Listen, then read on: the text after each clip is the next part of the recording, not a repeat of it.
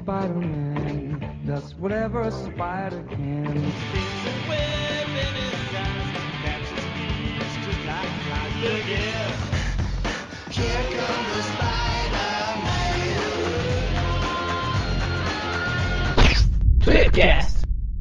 Bem-vindos a mais um Tipcast e hoje estamos aqui com a presença do histórico David. Opa, estamos com a presença aqui do radioativo Presto também.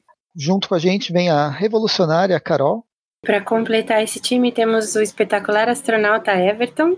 E todos estamos reunidos aqui graças ao Prêmio Nobel da Paz, Maurício. Olha só, se tem um prêmio que eu não ganharia é o de paz, cara, você pode ter certeza. Eu adoro uma treta. Justamente para a ironia da coisa. é isso aí. E hoje a gente reuniu essa galera aqui para para fazer um tip, tipcast um pouquinho diferente, focado num assunto um pouquinho diferente, que é história, né? Poxa, quem diria que dá para relacionar Homem-Aranha com história? Pois é. Mas peraí, A Maurício, a gente não tá comentando as histórias do Homem-Aranha aqui desde o primeiro programa? Não, não. A história que a gente vai comentar é da vida real mesmo. É, o programa de hoje vai ser, para quem não entendeu ainda, sobre fatos históricos, né? Devem ter visto aí na vitrine. A gente vai basicamente relacionar, né, eh, fatos que, que ocorreram aí na, na história da humanidade, principalmente aí do século XX, né, com a criação do Homem-Aranha, que são fatos que impactaram, né, nos quadrinhos, de certa forma, eh, como, por exemplo, guerras, movimentos, enfim, fatos que ocorreram nos Estados Unidos ou no mundo que, de certa forma, tiveram relevância nas tramas, né, impactaram diretamente aí nas histórias do Homem-Aranha, né. Basicamente é um retrospectiva século XX com o Homem-Aranha apresentando. É, basicamente. basicamente Eu não teria explicado melhor. E para comentar aqui, a gente tem que lembrar que o, o David, né, ele é nosso padrinho, ele está participando aí justamente porque o pessoal que apoia ah, volta e meia tá aí, né, junto com a gente nos programas gravando, é uma das vantagens, quem quiser nos apadrinhar aí no, no Padrim, né, tem o link no site. Eu que- queria agradecer aí, esses tempos atrás, como vocês desenterraram aí Chão pelo Homem-Aranha, que foi alguma coisa de lado, rodeando o Spotify ali, procurando músicas em podcast, e trouxe de volta todo o- pelo Homem-Aranha. Também, querendo ou não, as amizades aí, querendo o pessoal aqui, por causa que geralmente só que escuta, mas eu considero já todos amigos. E, além aí. disso, a, a Carol já participou de podcasts com a gente, né, agora como ah, membro efetivo, digamos assim, do site, antes era mais para entrevistar e falar sobre a Panini, coisas assim, né, na época que É. estava sendo editora lá do Homem-Aranha. Verdade, gente, é uma honra estar de volta aqui com vocês. É muito legal isso. E o, é, um, é um personagem que eu sempre curti muito, como eu falava antes, e não tem como a gente deixar de falar dele, né? Eu fiquei super feliz por poder voltar, mesmo estando fora da Panini, mas continuo aí na luta com os quadrinhos e, e vamos que vamos, né? É muito legal estar aqui com vocês de novo. Agora é bom poder falar como fã, né?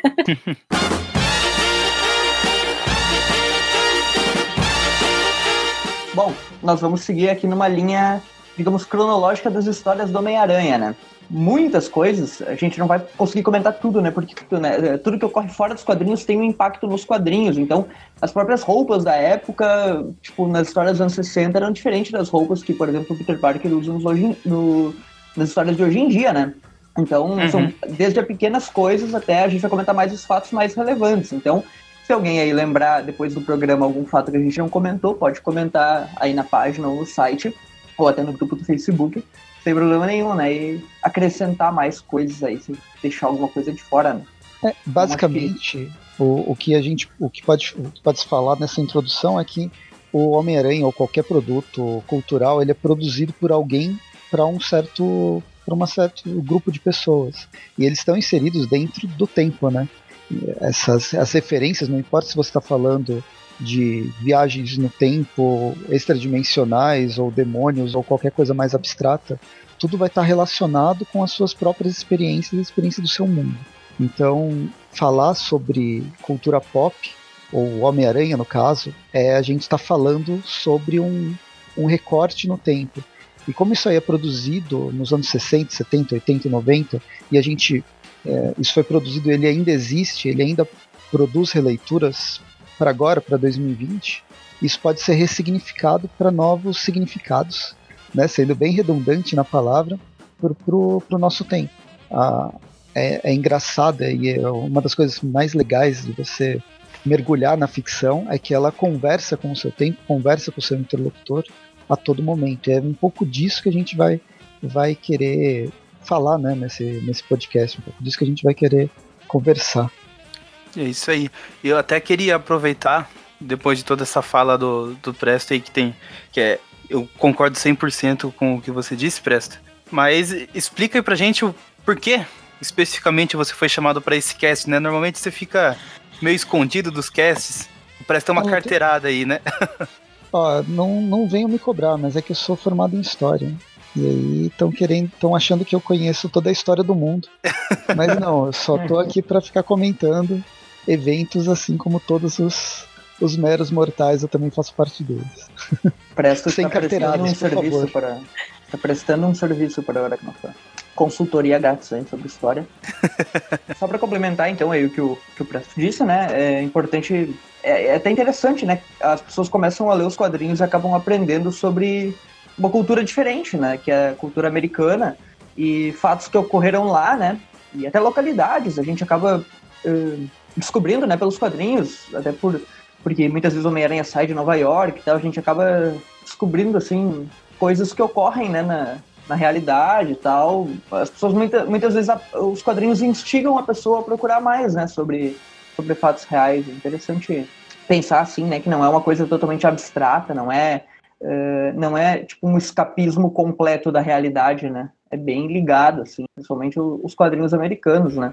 Porque tem muitos desenhos e, e coisas que são completamente fora, assim, digamos, de fatos históricos que e a é, gente pode até começar com esse paralelo com a DC, né? Por exemplo, a DC, ela, apesar de ter os Estados Unidos, ter os países e tal, as cidades são, são fictícias, né? Grande parte delas existem as reais, mas a, as, as cidades principais heróis lá são fictícias, né? Apenas baseadas na realidade, como Gotham, uh, Metrópolis, uh, Central City e tal. Enquanto na Marvel, as cidades geralmente são, são existentes, né, com exceção de um ou outro elemento, como por exemplo a Lativéria do Doutor Destino e outros países, as áreas da Silver Sable, Wakanda e tal. Mas geralmente os principais heróis né, têm um, tem uma base numa cidade conhecida aí nos Estados Unidos. É, eu, eu acho até que isso traz um pouco o objetivo que é ter com com quem está lendo ele, que a ideia é a gente se identificar mais com o Homem-Aranha. Então, claro, tipo, a nossa realidade brasileira é um pouco diferente, mas com certeza, uma que está lendo uh, é de Nova York, lê uma história do Homem-Aranha que se passa em Nova York, com certeza vai se identificar mais ainda. Com certeza. Eu lembro até que eu vi uma entrevista do Romitinho uma vez que ele falava que quando ele era criança, o, o pai dele já estava desenhando o Homem-Aranha e ele pirou na ideia que o Peter morava no Queens porque ele e a família também moravam no Queens, né?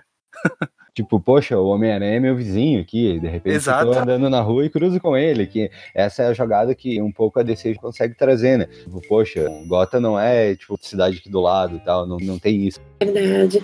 E as coisas são muito icônicas, né? Eu acho que a Marvel tem, outro dia eu até postei no meu, no meu Instagram, uma, o Peter indo comprar Coca-Cola para Mary Jane, para Gwen Stacy. A Marvel tem essa realidade, né, essa, essa paralelo com a realidade, acho que dá para chamar assim, e um apoio científico também, né? A gente tem, além dos fatos históricos aí, muita coisa científica que vinha sendo descoberta em épocas diferentes e a gente vê o reflexo disso direto na, nos quadrinhos da Marvel, né? Então, ou explicações mais técnicas ou aranhas radiadas e, e, a gente segue com elas mesmo assim, acreditando que tudo isso aconteceu. E é muito legal a gente ver esse, esses paralelos também da, da ciência, da realidade, da roupa, do vestuário, da história e poder falar um pouquinho disso tudo é muito legal, né? Com esse contexto marvético aí que eu adoro. É, é isso que a Carol, nisso que a Carol falou, acho que dá para puxar já, né, dentro do do podcast, especificamente do Homem-Aranha, a origem do, do, do, personagem na década de 60 ela vai refletir um pouco da situação da situação política, econômica ou mesmo científica da época, né? Com os anos 60, né, criação do Homem-Aranha, dos personagens da Marvel desses anos 60, muito mais ligado à ciência, mesmo uma ciência diferente do que a gente é, da, da ciência atual, né? Que a gente tem, que a gente sabe como funciona atualmente, como as aranhas irradiadas que, que a Carol disse. E é, vai, sempre tem a liberdade, né? A é. liberdade da, da história, assim, de se desprender um pouquinho da realidade, mas com, com um fundo nela, né? basicamente isso. Eles pegam a realidade, uh, mostram algum fato ali e, digamos, extrapolam para criar a trama, né? Porque se fosse exatamente igual à realidade, ia ser É. chato.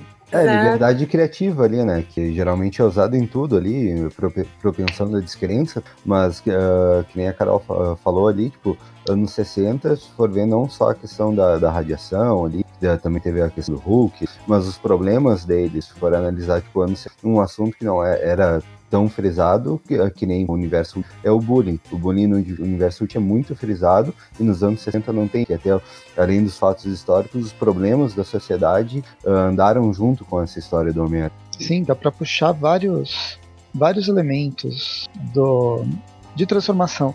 É, uma, voltando nessa parte da, da radiação, eu penso os anos 60, isso já foi falado em outros podcasts de quadrinhos até. é, a gente está vivendo, a década de 60 está vivendo bem aquele período onde a energia atômica é, teve, teve a- as bombas atômicas que mostraram o poder de destrutivo do, do- do- da destruição do átomo, mas os anos 60 você tem uma certa esperança onde a energia atômica pode trazer é, transformação, tra- pode trazer o que a gente chama de progresso, mesmo essa palavra sendo completamente questionável. Sim, E aí as usinas tem- nucleares, né? Sim, com usinas nucleares, despontando em, em todos os lugares. Não sabia exatamente que a, o, o quão mal a radiação podia, podia causar. A gente ainda não tinha. Ela podia ser contida. A gente ainda não tinha esses, os desastres da década de 80, por exemplo, com Chernobyl. A, a radiação ela era perigosa, mas o homem tinha dominado a radiação.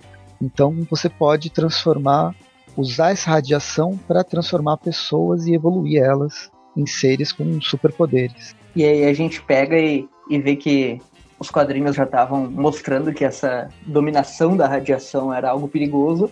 No momento que na edição, se eu não me engano, eh, número 4 do Homem-Aranha, o Dr. Octopus, né, o mestre da radiação, ele como ele se denominava, né, Dr. Otto Octavius, ele está lá, né, manejando sua, seus experimentos com, com radioatividade e com, seu- com seus braços mecânicos, né, que ele usava para manipular a radiação com uma distância segura, né?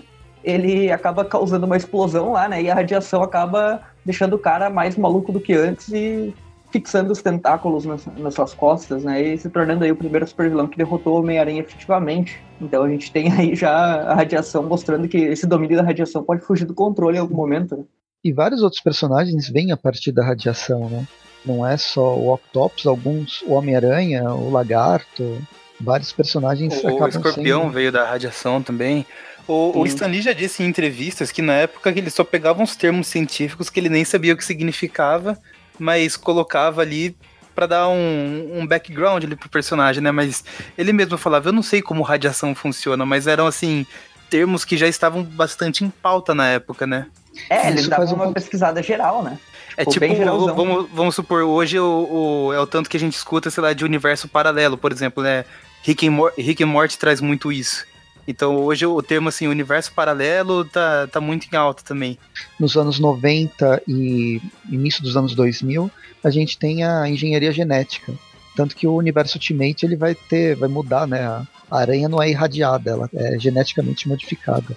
E faz também os anos 60, essa coisa da radiação e da ciência, faz um paralelo, na verdade faz um contraponto aos heróis dos anos 40, 50, que vão ter poderes ligados a fanta mais fantasiosos, do tipo um alienígena que chega na Terra, ou poderes mágicos. O Exato. Batman que é super preparado, mas existem outros personagens que têm poderes mágicos que magia não se explica, né? Como a gente sabe muito bem no É. Homem-Aranha. Sim. Ou então eles simplesmente sabiam artes marciais, né? que era algo que tinha bastante na época. Ah, essa parte de radiação, ela, durante toda a fase do Homem-Aranha ali do Stan Lee, ela teve uma importância enorme, né?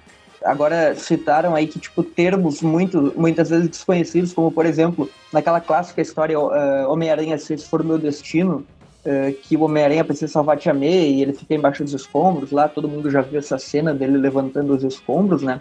Eh, tudo aquilo justamente foi para pegar o- um isótopo lá que o Octopus tinha roubado, né? Então, tipo, o que, que é um isótopo? Eh, pouca gente sabe o que, que é um isótopo, né? Eu exatamente se perguntar o que é um isótopo, eu não vou saber explicar com, com propriedade, sabe? Porque é, um, é algo que mais quem trabalha com química entende, né? Isso, tipo, uh, se tornou uma marca no personagem, né? O Homem-Aranha, por exemplo, ele tem o sangue radioativo nos quadrinhos, né, até hoje, e isso tem várias implicações, né? Já criaram desde histórias em que, por exemplo, o sêmen dele é radioativo e por isso ele mata a esposa dele, tipo, é uma coisa, sei lá, sabe, é um universo alternativo, por exemplo, né? Na, na realidade ele tem sangue radioativo, né? E, tipo, ele não pode fazer transfusões para outras pessoas, ele tem que sempre estar cuidando, né, com essa questão do sangue. E até o próprio tema lá da, dos anos 60, das músicas e do desenho dos anos 90 também, eles vivem repetindo, né? Sangue radioativo, sangue radioativo. O Homem-Aranha, digamos, é um, é um herói marcado pela radiação, de certa forma, até hoje, né? Mesmo que tenham mudado algumas origens aí para aranha geneticamente modificada, Você, a questão da radiação quer dizer é a... que quer dizer que a Mary Jane namorando o Homem-Aranha, ela está num relacionamento tóxico? Olha aí, ó. Essa, essa coisa do sangue radioativo me lembrou, além do Potestade, né, o grande clássico, que todo mundo lembra, mas ninguém gosta. É, não sei se vocês chegaram a ler a série Ruínas. Ela veio. É uma minissérie com um desenho do, do Alex Ross, se não me engano, dos anos 90. Veio depois de Marvels e foi publicado pela Mitos no final dos anos 90. Ah, sim. Sim, sim, ela é meio que o Sim. oposto de Marvels, né? É, completamente. Aquilo lá é, é deprimente. É uma depressão Aham. só, porque todos os heróis, eles acabam se ferrando muito por causa dessa, dessa relação com radioatividade sendo ressignificada, né, sendo revista. É, é legal, é uma série bem, bem interessante. Acho bem legal isso que você falou. E, e porque toda essa coisa, essa ambientação, né? Até como a gente comentou antes, é, é não só a ambientação da, da cidade, né? O fato de ser. Esses, esses termos mais científicos, não, eles dão uma segurança, um certo conforto para o leitor, né?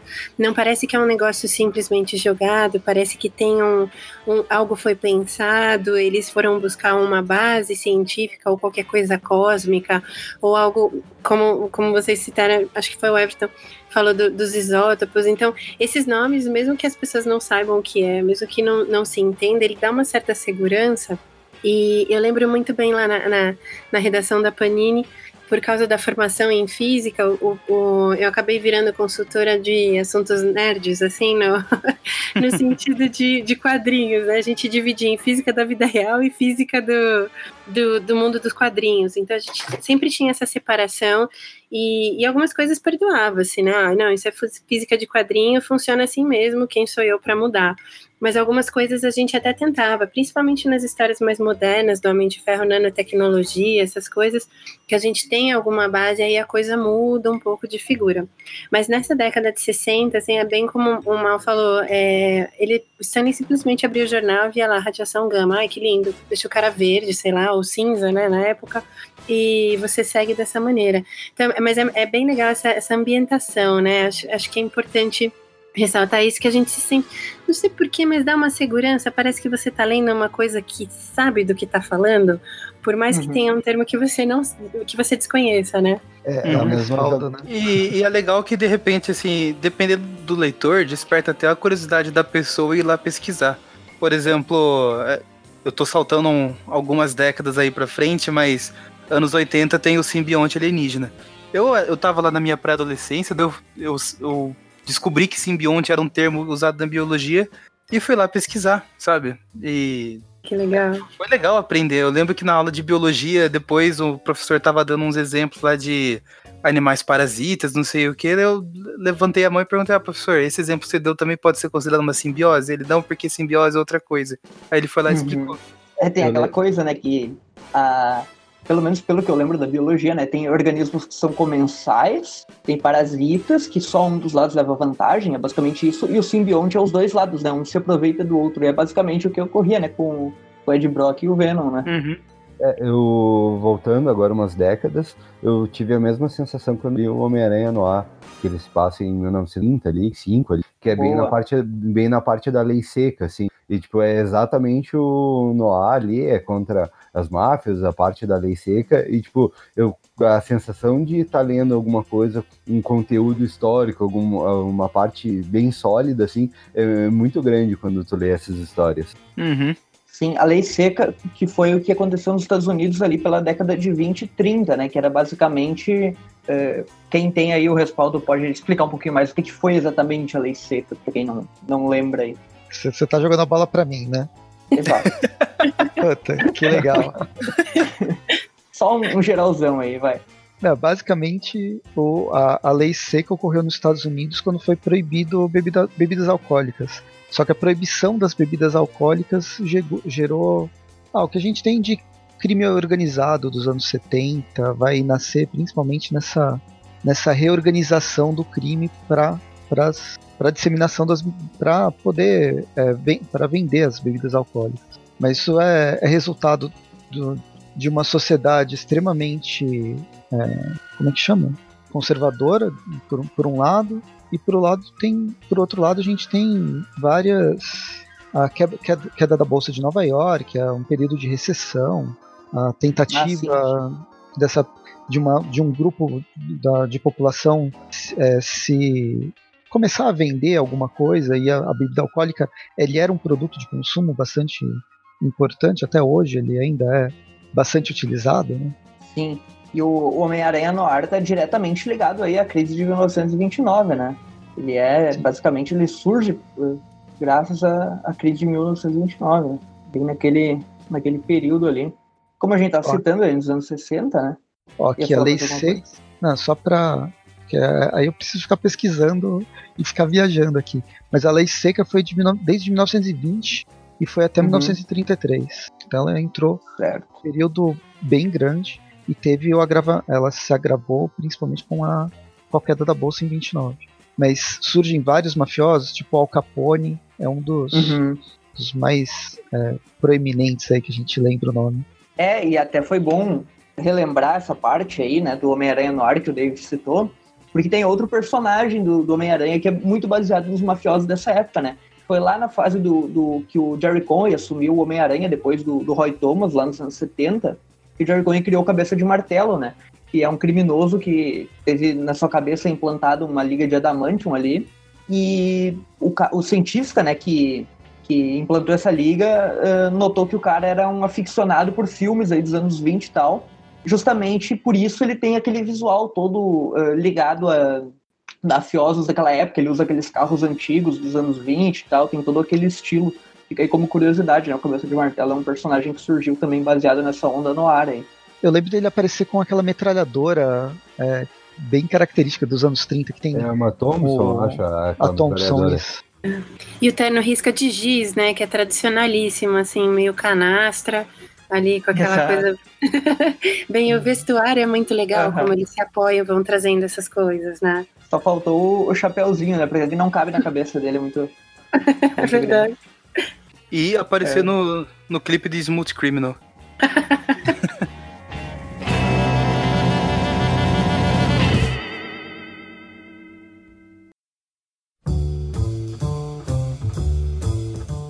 Um, um, outro contexto que também tinha nos anos 60 era o, o, da Guerra Fria, né? E de sempre colocar o lado oposto como um, um inimigo. Isso não é tão presente assim no Homem-Aranha, mas mesmo assim a gente teve uns, vilões representando, representando ali o, o lado soviético, que foi o, o Rino e o Camaleão. É, o Camaleão já na primeira, né? A primeira história solo do Homem-Aranha, depois da origem, obviamente, né? Amazing uhum. Spider-Man 1, pra, só para quem não tem o contexto, a Amazing Spider-Man 1 não é a primeira história do Homem-Aranha, né? A primeira é a Amazing Fantasy XV, tem a origem dele, né? Que ele se torna Homem-Aranha, o assassino do Tio Ben e toda a história que todo mundo conhece. E na Amazing Spider-Man 1 tem o primeiro grande vilão aí, né? Que é o Camaleão, que ele é um. Nessa época ele foi apresentado né, como um espião da KGB, né? Que estava nos Estados Unidos, né? Com seus dotes ali de disfarce e tal, justamente para roubar segredos governamentais, né? Ele, ele surge como um espião soviético e que é algo que tinha na época, né? Tanto do lado dos Estados Unidos quanto do lado da União Soviética. Existiam espiões e, como é que eu vou dizer assim, tipo, gente tentando roubar, uh, levar segredos de um, de um dos blocos né, da Guerra Fria para o outro. Né? O período da Guerra Fria se iniciou ali mais ou menos em 1946, né, em diante. Estou certo? É, ele vai ficar. O problema do. Vai, que é, é considerado um problema do comunismo, ele já é criticado desde, o, desde o século XIX. Mas uh, os blocos eles vão se separar principalmente acho que em 49. A gente tem essa separação da Alemanha lá na Segunda Guerra Mundial, que uma, um, um quarto da Alemanha fica para a União Soviética, mas a Guerra Fria vai começar em 49, mais ou menos, e vai se acirrar em 59 com a crise dos mísseis. E aí lá vai estar declarado mesmo que um lado quer matar o outro e pode destruir a, a Terra completamente. Mas e daí tinha toda todo... essa tensão, né? E du Uma... durante todos os anos 50 a gente tem um monte de filme de ficção científica com esse medo do, do grande inimigo que vai chegar e vai destruir tudo. Todos aqueles filmes B que a gente conhece, que tem Guerra dos Mundos e vários outros, vai mostrar essa, esse medo do inimigo vermelho.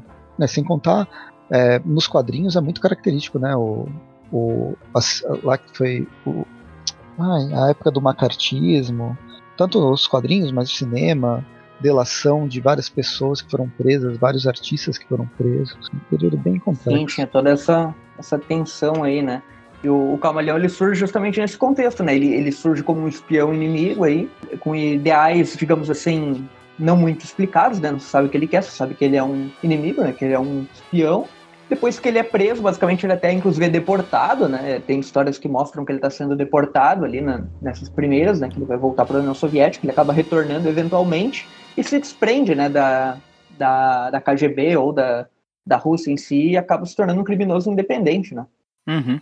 E uh... o Rino, ele não vem como um, um, espião nem nada assim, né? Só, só fala que ele é, é russo e, e acabou. É, eu, ele, eu não ele lembro. fez experimentos, ele, ele, tipo, o pessoal lá da, da, não sabe exatamente que parte, que departamento né, da União Soviética uh, ele participava, mas ele era um dos agentes lá uh, a serviço do governo. Só que ele foi pego justamente porque ele era meio bobão, assim, digamos assim, né? Ele era meio, meio tonto, né? Ele foi pego para ser um experimento, né? E daí o pessoal conseguiu prender ele naquela couraça super forte, ele submeteu lá ao experimento e se tornou uma arma, né, de guerra. E ele foi mandado justamente para sequestrar o coronel John Jameson, né, que é o no caso, entra aí na questão da corrida espacial, já que a gente vai comentar, mas é basicamente o coronel John Jameson, que é o filho do, do Jonah Jameson, do jornal, né? Ele, ele vivia, né, fazendo expedições aí para, não sei se como é que chama quando o pessoal, quando o astronauta vai para o espaço, né? E o Rino ele foi mandado justamente para sequestrar o... Como? Missão mesmo, você falou certinho. É, ele foi mandar, ele, ele fazia expedições e daí o Rino foi mandado justamente para capturar ele e levar alguns segredos para lá. Só que o Rino aconteceu a mesma coisa. Na verdade, a decisão de se rebelar foi o próprio Rino que tomou, né? Ele não tinha muita lealdade, digamos assim, ao seu país. A mesma coisa ao Camaleão, eles tinham mais interesses próprios, né? Tanto que na primeira oportunidade, né, logo nas primeiras histórias, tanto o Camaleão quanto o Rino são vilões que surgiram a serviço do governo soviético, eles se voltaram eh, contra o governo soviético e começaram a agir por conta própria, né, com seus próprios objetivos aí de enriquecer e, e se tornaram criminosos no solo americano e até mudaram o nome muitas vezes, né? O próprio Rino, ele surgiu, né, com o nome de Alexei Sitsevik, né, que é um nome russo, e depois o nome dele de criminoso nos Estados Unidos já se tornou Alex O'Hearn, né, que é um nome falso, que muita gente conhece mais ele até por esse nome, né? Não é que conhece por esse nome, é que ele é mais fácil de falar. Exato. Alexis Siskov. ah, e daí, como eu comentei, né, eles vieram justamente nessa. Tanto o camaleão, né, quanto o Rhino, eles é, já, já junta um pouco essa parte da corrida espacial, porque se, caso vocês lembrem, na primeira edição do Homem-Aranha, além da história do, do camaleão, tem uma segunda história o Homem-Aranha salva o John Jameson, que estavam lançando né, uma, um foguete né, para o espaço e o foguete dá problema, o Homem-Aranha salva o John, né, e o, e é ali que surge o, o, ódio, o ódio do J. Jonah Jameson pelo Homem-Aranha, né? Porque o Homem-Aranha Homem roubou, digamos assim, o, é, o momento de fama do filho dele, né? Na verdade, o Homem-Aranha salvou o filho dele. O Jameson não entende, né? E daí tem essa parte da corrida espacial, né? Que, que o John Jameson foi um personagem, um astronauta, né? Criado justamente refletindo tanto esse período da Guerra Fria que tinha essa, coisa aí da corrida espacial. O Jameson ele vai para a Lua, né? O John Jameson ele, ele vai para a Lua. Como que é a, a, primeira participação dele no espaço? É que o espaço é. ele já era conquistado para Marvel, né? A gente tem o Quarteto Fantástico já em 62. Na Marvel não era muito, tipo, o Quarteto Fantástico realmente já já tinha coisas muito à frente, né? Mas a Marvel era uma assim, editora à frente de seu tempo. o John James ele surge nessa ideia, né? Ele é um astronauta, tipo, do lado do, dos soviéticos tinham os cosmonautas, né? Na mesma época ali. E do lado dos Estados Unidos tinham os astronautas. Aí tinham aquelas, como é que, é que chama? Estações espaciais, esse tipo de coisa, né? As, eles mandavam pro espaço, mandaram cachorro, mandaram tudo que, é, que é coisa para testar, né? Até que o homem chegou na Lua em foi Neil Armstrong, 69. Né, 69. É. 20, 21 de julho. 20 ou 21, não lembro. De 69. Pois é, e o John Jameson ele chegou antes, né? Ele chegou, inclusive trouxe um amuleto, né? Que depois ele se tornou o Homem-Lobo, né? Na primeira história ele já chegou meio maluco, né? Ele já chegou com super força, alguns poderes, porque ele entrou em contato com a atmosfera, ou com alguma coisa assim, lá do As local. histórias é, de Júpiter, Lua. né? Acham. Isso. É, ele se tornou Coronel Júpiter, né? o codinome dele. A história do, É. do, do John Jameson, é, de, de que ano que é, vocês lembram? É mais ou menos Amazing Spider-Man 41. Vou só confirmar aqui exatamente quando 66, que é. né? É, mais ou menos por aí. Foi assim que o John Romita assumiu o Homem-Aranha, né? Que ele deu essa importância aí. Mas o, o John Jameson já existia como personagem desde a da primeira história lá que o Homem-Aranha salva ele. Legal. É, é o que vocês estão falando, essa- esse contexto da corrida espacial dos anos 60 é uma faz parte da Guerra Fria, os dois blocos tentando mostrar como eu, como eu sou mais fodão que você, é, com essa conquista do espaço, né? Tentar chegar no espaço primeiro, que foi os, os russos que começaram, o, o, os Estados Unidos conseguiu pousar na Lua primeiro, embora haja é, teorias conspiratórias que dizem que foi Stephen, o Stephen King, o, o Kubrick que fez o, o vídeo do homem pousando na Lua. Ah, sim. Nossa, isso dá uma dor de cabeça, gente. Eu ouvi tanta Aí, coisa a sobre Terra isso. também não é redonda, né? É plana já, né? É, Teoria então. da Não conspiração vamos entrar aí, nisso né? porque programas aí passados, a gente comentou da, da teoria do rei do crime plano, né? Porque ele tem uma órbita em volta dele. falando. Não, já vamos, vamos mudar o- a vitrine do cast aí pra teorias da função aí e vamos começar do zero, vocês acham? Se a gente estivesse falando sobre o Nick Fury, acho que teoria da conspiração seria muito. caberia perfeitamente. Ah, sim. Ah, com certeza. E o tema Mas- principal, né? Com certeza, gente. Sim. É, Eu tinha comentado aí, né, da, da origem do camaleão, que ele é russo e tal. Posteriormente, lá nos anos 80, final dos 80 e início dos 90, ah, foi revelado que o camaleão, né, o parceiro dele que surgiu lá nas primeiras histórias era o Craven, né? Que inclusive foi o camaleão que colocou o Craven na rota do Homem-Aranha, né? E o Craven, desde o início, né? Sergei Kravinoff é russo, né? Desde as primeiras edições é dito isso. Apesar de ele ficar mais na África, caçando e tal, e os próprios Estados Unidos ele, ele é conhecido e ele não vai muito para a Rússia, né? E o, o J.M. DeMatteis, né, que é um dos roteiristas do Homem-Aranha ali dos anos 80 e 90, foi o cara que, que escreveu inclusive a última caçada de Craven, ele deu esse background aí pro Craven, que a família dele, os Kravinoff, né, eles eram uma família eh, da aristocracia russa, né, e eles, eh, que já mostra aí que o Craven, ele é bem velho, né, ele tinha aquela poção dele lá que provavelmente retardava o envelhecimento dele, mas ele era uma criança na época da Revolução Russa e ele teve que fugir dos Estados Unidos, porque o castelo lá da família dele foi queimado e coisa, teve todo o contexto da Revolução Russa aí que fez o, o Craven fugir de lá, né, a família dos Kravinov. Legal. É, É, eu- Bem, dentro. Voltando pro Jameson, que eu, o- o- as primeiras histórias do Homem-Aranha eu não, eu não acompanhei. Eu sou muito mais da, dos anos 80 pra cá. E minha memória é uma porcaria.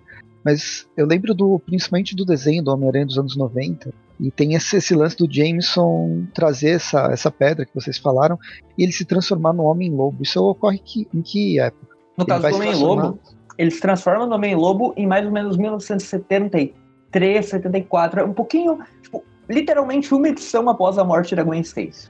Esse- Literalmente uma edição após. Isso aí tem, tem- deve ter uma, ter uma explicação que é um pouco científica, porque o universo Marvel tenta se basear numa pseudociência, mas ele vai se. ele vai ter muita base na, na magia.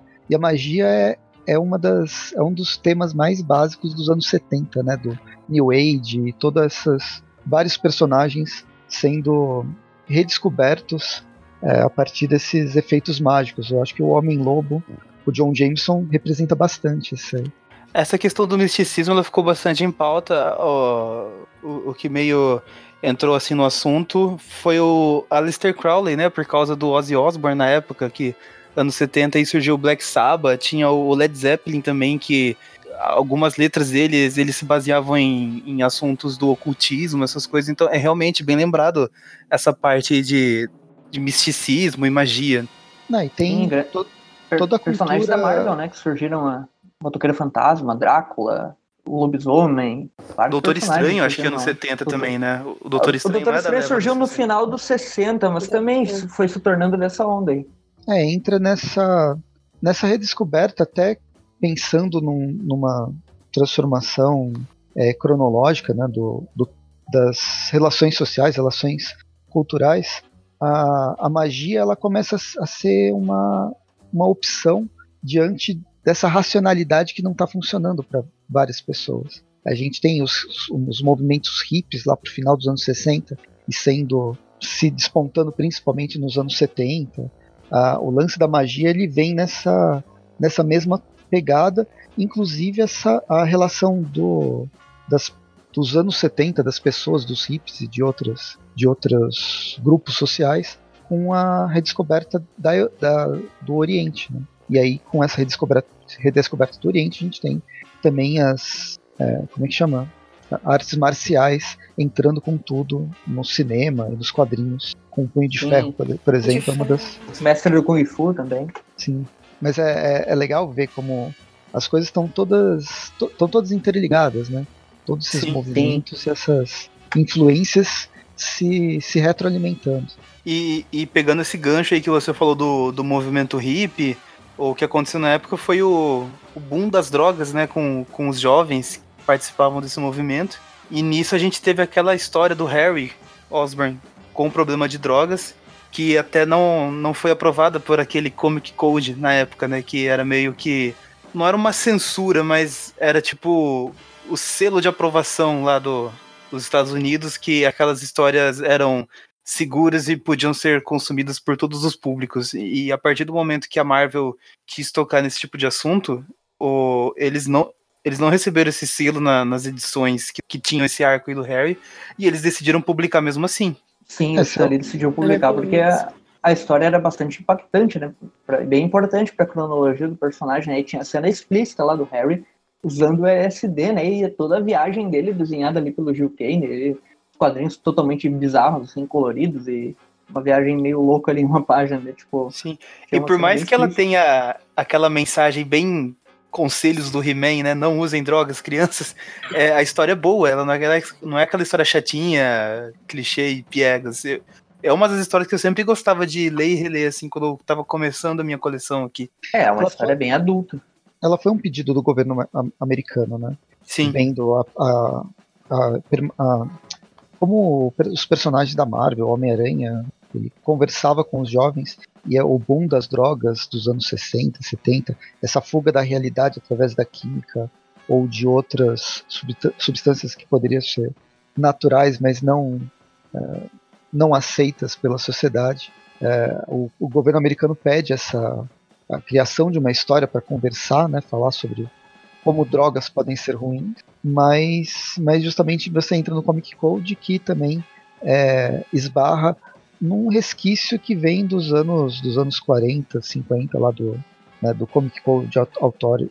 É, surgiu é, por causa daqueles problemas do Batman com a, aquele, aquele é, não só, que, é, o... que criou um vídeo, um, um livro lá da Sedução dos Inocentes, né, que que daí acabou jogando o povo contra os quadrinhos, e daí surgiu esse Comic Code meio que como, como um selo, né? Como o Maurício já comentou aí, que aprovava ou não as revistas. Falando de como que é a parte dos anos 80, lembra disso também? Esse o selo foi meio que ele veio que foi ficando complacente, assim, né? Tipo, porque as coisas começaram a ser abordadas nos quadrinhos, começou a aparecer cada vez mais sangue e, tipo, foi deixando de, de ser usada, sabe? Você ia falar alguma coisa, Carol? É, era isso mesmo, eu ia concordar com isso, porque ele foi deixando, foi caindo em desuso, né? As pessoas começaram a ver que não era tanta loucura como aquele psicólogo que fez todo esse caos e acabou criando como o Everton falou da sedução dos inocentes, é complicado, assim, e depois acabou deixando, porque muita coisa passava, como vocês mesmos falaram, a Marvel acabou lançando a história mesmo assim, e, e acaba tendo público mesmo assim, então por mais que alguns pais fossem receosos com a compra do, dos gibis que não tinham esse selo, muita gente consumia a, a mídia, mesmo que ela não tivesse, que ela tivesse, não tivesse o selo, mas tivesse sido impressa. Então acabou é. caindo meio que em desuso e perdeu sentido, né? Ele deixou de, de ser. Acho que as pessoas criaram outro tipo de consciência, né? Minha dúvida foi mais porque eu sei que teve todo esse baque aí com a, com a parte só de drogas ali, e tem a questão dele ali, querendo ou não, dá até uma alfinetada na parte do exército, pelas histórias ali do, da criação só, mas a nível de dúvida. o Comic Code é do Frederick Wirton. Ele é de, ele foi lançado em 54, gerou todo esse esse caos durante os anos 50, principalmente, mas bem, né, vem de questões pós Segunda Guerra Mundial. E aí ele vai pegar principalmente com as revistas de terror na época, que eram super. Elas eram mais violentas, mas. Né, não sei, eu não concordo com isso, mas elas tinham é, tanto violência quanto uma sexualidade muito maior. E aí criou-se esse selo para proteger o inocente. É uma coisa bem, bem tosquinha, impactou bastante nos, nos quadrinhos. Editoras foram, foram descontinuadas, personagens foram transformados. A gente tem um momento que a DC já existia com Superman, Batman, com histórias quase psicodélicas antes, antes, da, antes do L, L, LSD dos anos 70. E o Comic Code só foi a ser abandonado de vez em 2011. A DC abandonou em 2011, a, a Marvel tinha abandonado um pouco antes. Mas... E já não valia para mais nada, praticamente, né? Já Porque não valia. desde os anos 70, 80, como a gente começou a comentar do Comic Code justamente por essa história do Homem-Aranha que não levou o selo do, do Comic Code, né? Essa história que o Harry usou drogas, ela, ela é bem interessante porque o Stan Lee, ele tinha um certo conhecimento, assim, da, do jovem da época e tal, ele tinha bastante conexão, digamos assim, com, com o que a população estava vivendo, ele conseguia inserir isso nas histórias. Essa história, como o Maurício citou, ela não é tão preto no branco. Tem uma cena da história, por exemplo, do Randy Robertson, que é o, o filho do Rob, né, do jornal lá, ele confronta o Norman Osborn, né, e diz que, ah, vocês empresários não se preocupam com, com os jovens que estão usando drogas e tal. E, tipo, eles, eles em nenhum momento eles culpam o jovem, sabe? Uh, exatamente porque, ah, tá usando droga, tá errado e tal. Uh, tanto que tem uma cena, logo no início da história, que tem um jovem que vai se, uh, se suicidar de cima de um prédio, ele tá viciado tal, o Homem-Aranha salva ele, e daí que gera essa discussão, né? Eles comentam que, tipo, que esse problema não deve ser enfrentado, assim, culpando só a pessoa, né, que acaba entrando muitas vezes no, no risco e tal, tem uma discussão assim bem Uh, não é não é exatamente simplificado, assim, não é tipo o final de episódio do He-Man, sabe, que tipo dá uma lição de moral, assim, não é exatamente isso, é uma, uma, história bem questionadora, né, e mostra que o Harry, que era um personagem do bem, que era um personagem que na história ele é até uma certa vítima, né, porque a Mary Jane acaba a culpa não foi dela, né? Mas ela, basicamente, ela magoa ele numa, numa cena lá e acaba que leva ele as drogas e tal. No fim, a culpa não é dela, mas a culpa não é de ninguém, né? Foi um conjunto de fatores, tanto o próprio Norman Osborn, que era um pai meio. meio não, né? Totalmente irresponsável, né? E acaba que o Harry entra nessa, né?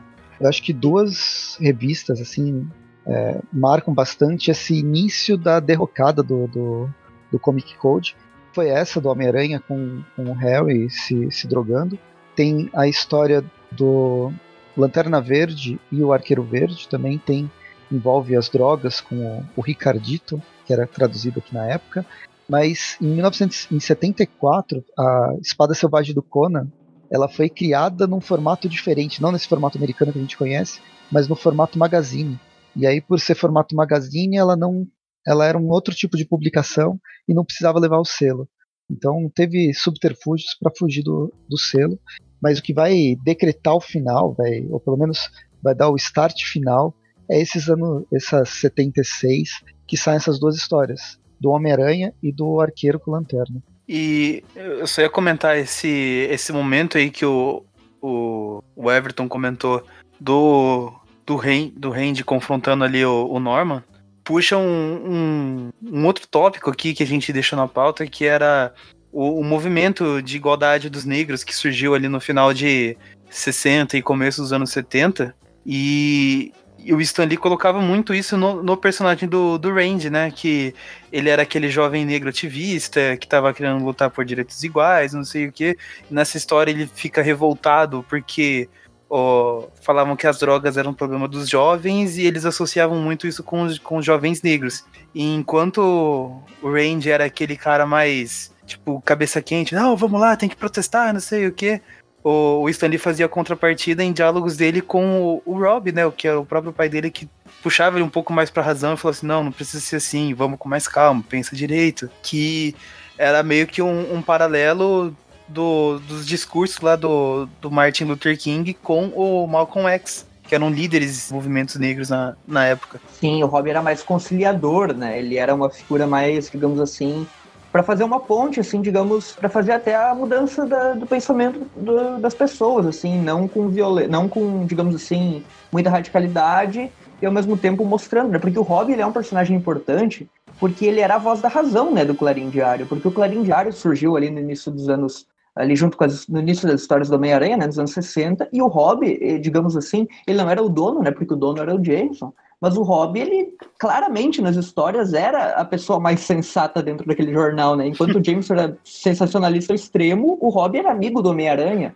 O Rob era o cara que, digamos assim, tinha uma importância considerável lá dentro, né? A ponto de muitas vezes o Jameson deixar de publicar as coisas porque o Rob mostrava para ele que estava errado, né? Então, nesse, nessa questão de combate ao racismo, o Rob foi o primeiro personagem aí do Homem-Aranha, personagem negro que que é mostrado com uma importância ali, tipo, como personagem sábio, né? Tanto que junto com o Capitão Stacy e, e o próprio Tio Ben no início, eles eram os caras que, que eram, digamos assim, os anciões, né? Tipo, uh, alguém as, sábio que meio que... Exato, as figuras paternas do Peter Parker. Só para puxar aí dessa época também, uh, nessa época surgiu a Gwen, né, e a, e a Mary Jane, e elas não eram personagens uh, femininas completamente, tipo, como uma Lois Lane ou uh, uma, uma personagem ali dos anos 50 e 40 que era só para ser o casalzinho do herói, né? E a própria Betty Brant, que era um, um pouquinho mais. Ela, apesar de trabalhar no Clarim lá, ela era um pouquinho mais iludida, assim, só servia para ser par romântico, né? A Gwen e a Merdina, elas tinham uma personalidade bem definida, né? E elas tinham bastante atitude nos quadrinhos, né? Sim, sim, isso é muito legal. Eu, eu tava fazendo uma busca mais cedo hoje e eu vi que esse visual da, da Mary Jane, ela foi inspirada na Anne Margaret Olson, que é uma, uma, uma musa dos anos 60 aí, que ficou famosa pelo filme é, Adeus Amor, de 63, e onde ela era enaltecida assim como mulher cantora e tal, e depois ela acabou até tendo um caso com Elvis na época, então ficou muito destacada por isso. E é, é, muito parte dessa revolução sexual feminina, né? As roupas curtinhas, a, a botinha, o visu diferente, o cabelo de pinap, a roupa de pinap e a representação, assim como o pinap também, né? Então, o fato delas não serem só pares românticos, a Gwen acaba morrendo, então você tem um peso da personagem, o fato delas decidirem se querem se relacionar ou não, a Mary Jane às vezes passando despercebida, até aquela edição da edição 42, que é quando o Peter entra naquela festa e dá de cara com ela, com aquela mega ruiva maravilhosa, e, e fica chocada, porque até então ela não aparecia, aparecia, mas era meio de soslaio e ele acabando sem ver muito, mas essa revelação é muito importante, né? O fato então dessa revolução sexual feminina, as mulheres poderem decidir, poderem usar uh, contraceptivos, né? O uso, escolher se elas queriam ser mães ou não. Isso é muito legal e o Stanley trouxe mulheres realmente fortes assim para a cena de quadrinho, o que eu acho muito legal porque a DC não em contraponto, mas como os personagens são muito grandiosos, né? A Diana é uma deusa, um, o Stanley ele, ele ancora na realidade. Então eu acho que as meninas conseguem se identificar mais. Os movimentos de dança, né? As própria música, elas sempre aparecendo dançando muito. Então mulheres mais livres, né? Elas não estavam recatadas, presas ou atrás de algum de algum rótulo. Uh, ele, ele, ilustra muito bem essa parte e essas idas e vindas da, das personagens, né? O envolvimento, elas indo visitar o, o, o Osborne, o, o, Harry Osborne depois dessa overdose. Então tem uma construção. As personagens elas não são jogadas, mas elas têm, têm uma função e elas são muito livres. Eu acho isso muito legal e a, e a Marvel faz isso muito bem, né? O Stanley traz isso muito bem à tona. Só não, filme é importância igual, né? falar eu só não concordo de falar de que a Lois Lane era só uma personagem secundária e não tinha importância. É, não é. Ela desde... tinha as atitudes bem, bem questionadoras também, mas eu, então, eu desde, cito desde assim. Ela tem uma, ela tem uma presença marcante nas histórias do Superman. Sim, sim. Se diferenciava do, do, do, normal, né? Que a gente tem nas outras. É, papel feminino nas outras. Ela era uma repórter, né? Ela não era ela era só uma donzela em perigo. Ela acabou se popularizando como donzela em perigo, mas na real ela tinha sua. Sim, né? E principalmente no pós-crise, até o John Byrne uh, fez ela ficar ainda mais, né, digamos, mais com mais atitude e tal, mas eu citei assim porque justamente porque elas não eram conhecidas como a namorada do, tanto que a Mary Jane ela ficou muito tempo nas histórias e ela não era namorada do Peter, sabe? Ela não, ela era uma coadjuvante que que estava ali presente nas histórias e ela tinha, claro, uma outra relação com o Peter, mas ela não era namorada fixa dele, digamos assim, né? Ela era uma coadjuvante por si só, né? É, só queria dar uma de chato porque eu sou decenalta, né? Porque tu é decenalta, claro. a, a, Carol comentou muito bem uh, dessa parte da, das personagens, ela tem um certo destaque, e eu acho que, inclusive, essa fase é muito valorizada pelos fãs do Homem-Aranha, justamente porque ela tem essa, essa questão de dar destaque para vários personagens e desenvolver eles uh, de uma forma bem natural e próxima à realidade. E nessa questão é, é bom lembrar que esse avanço né, da, da mulher na sociedade, assim, desses papéis, uh, dela não sofrer mais aquela pressão para ficar em casa e sempre recatada e tal, é que a própria tia May, que já era uma senhora bastante idosa naquela época e hoje em dia já deve estar na casa dos seus 200 anos, ela ela, inclusive, admirava essas qualidades da Mary Jane, né? Ela falava, ah, essa, essa menina tem uma personalidade muito interessante, ela é certa para você, Peter, ela tá sempre dançando e tal. Ou seja, ela, a, Mary, a, própria Tia May, que apesar de ser idosa, não era, digamos assim, uma idosa chata, sabe? Ela era bem, uh, digamos assim, ela admirava, né, essa, essa evolução, assim, da, do papel da mulher, né? Sim, ela tinha uma cabeça aberta. Tem até uma história que você vê a tia May indo pra protestos lá também, porque eles iam cortar algum direito do que os idosos tinham ali na, na cidade, não sei o quê. E Sim. ela arrasta. Na delegacia. É, ela arrasta a Anna Watson pra ir junto com ela e ela tá lá segurando cartaz. Não, não pode ser assim, não sei o quê. Vai lá, peita o policial. Aí o Peter tem que buscar ela na delegacia. Tinha alguma coisa a ver com o direito dos idosos, eu acho. é. Assim. É, e os anos 60 é muito marcado por essas ondas de protesto étnicos, é, sociais, raciais, várias, várias pautas são colocadas em, em discussão com protestos no mundo inteiro. E um deles, além desses que a gente já falou, da revolução sexual, dos, dos movimentos é, dos movimentos negros e tal, a gente também também tem os movimentos contra a guerra do Vietnã, que foi uma guerra voltando aí dentro do, do, do, período da Guerra Fria, mas uma, uma guerra que pegou o final dos anos 60 início dos anos 70, que vai movimentar e vai questionar a sociedade norte-americana aquilo que ela está fazendo com ela mesma e com o resto do mundo. E o, todas as histórias do Homem-Aranha, mesmo embora ele tenha, ele lute com supervilões, sempre mostravam, mostrava esse background de do que estava acontecendo na sociedade, nas discussões da sociedade. E aí você tem é, esses, esses direitos civis, essas, esses, esses embates em, em, movimentações, em protestos, que é bem, é bem demarcado na, ao longo das histórias do, do, do personagem. Sim. É tanto que do Vietnã Flash? Sim, ele se alista um pouquinho antes da guerra ali, e daí no momento que tem a convocação ele vai, né? Ele, ele fica um tempo fora das histórias justamente porque ele tá no Vietnã, né? E ali é mostrado, tanto que dá pra ver, é muito interessante, né?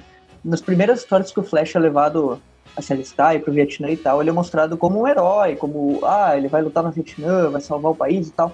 Mas no momento que ele volta, a, a posição da sociedade sobre a guerra do Vietnã já, tava, já, já era outra, né? Eles já estavam questionando o que, que a gente está fazendo por causa das tragédias e grandes e grande quantidade de mortes que, que aconteceu naquela guerra e tal. E quando o Flash volta, né, ali próximo à morte da Gwen, ali no, já, já perto do final da guerra do Vietnã, eles já ele já volta com uma outra com uma outra perspectiva, que ele já não é mais considerado um herói, ele é considerado um soldado que foi para a guerra injusta e ele voltou inclusive com uma vietnamita, né, que é a Shashan, que se tornou a namorada dele por um tempo.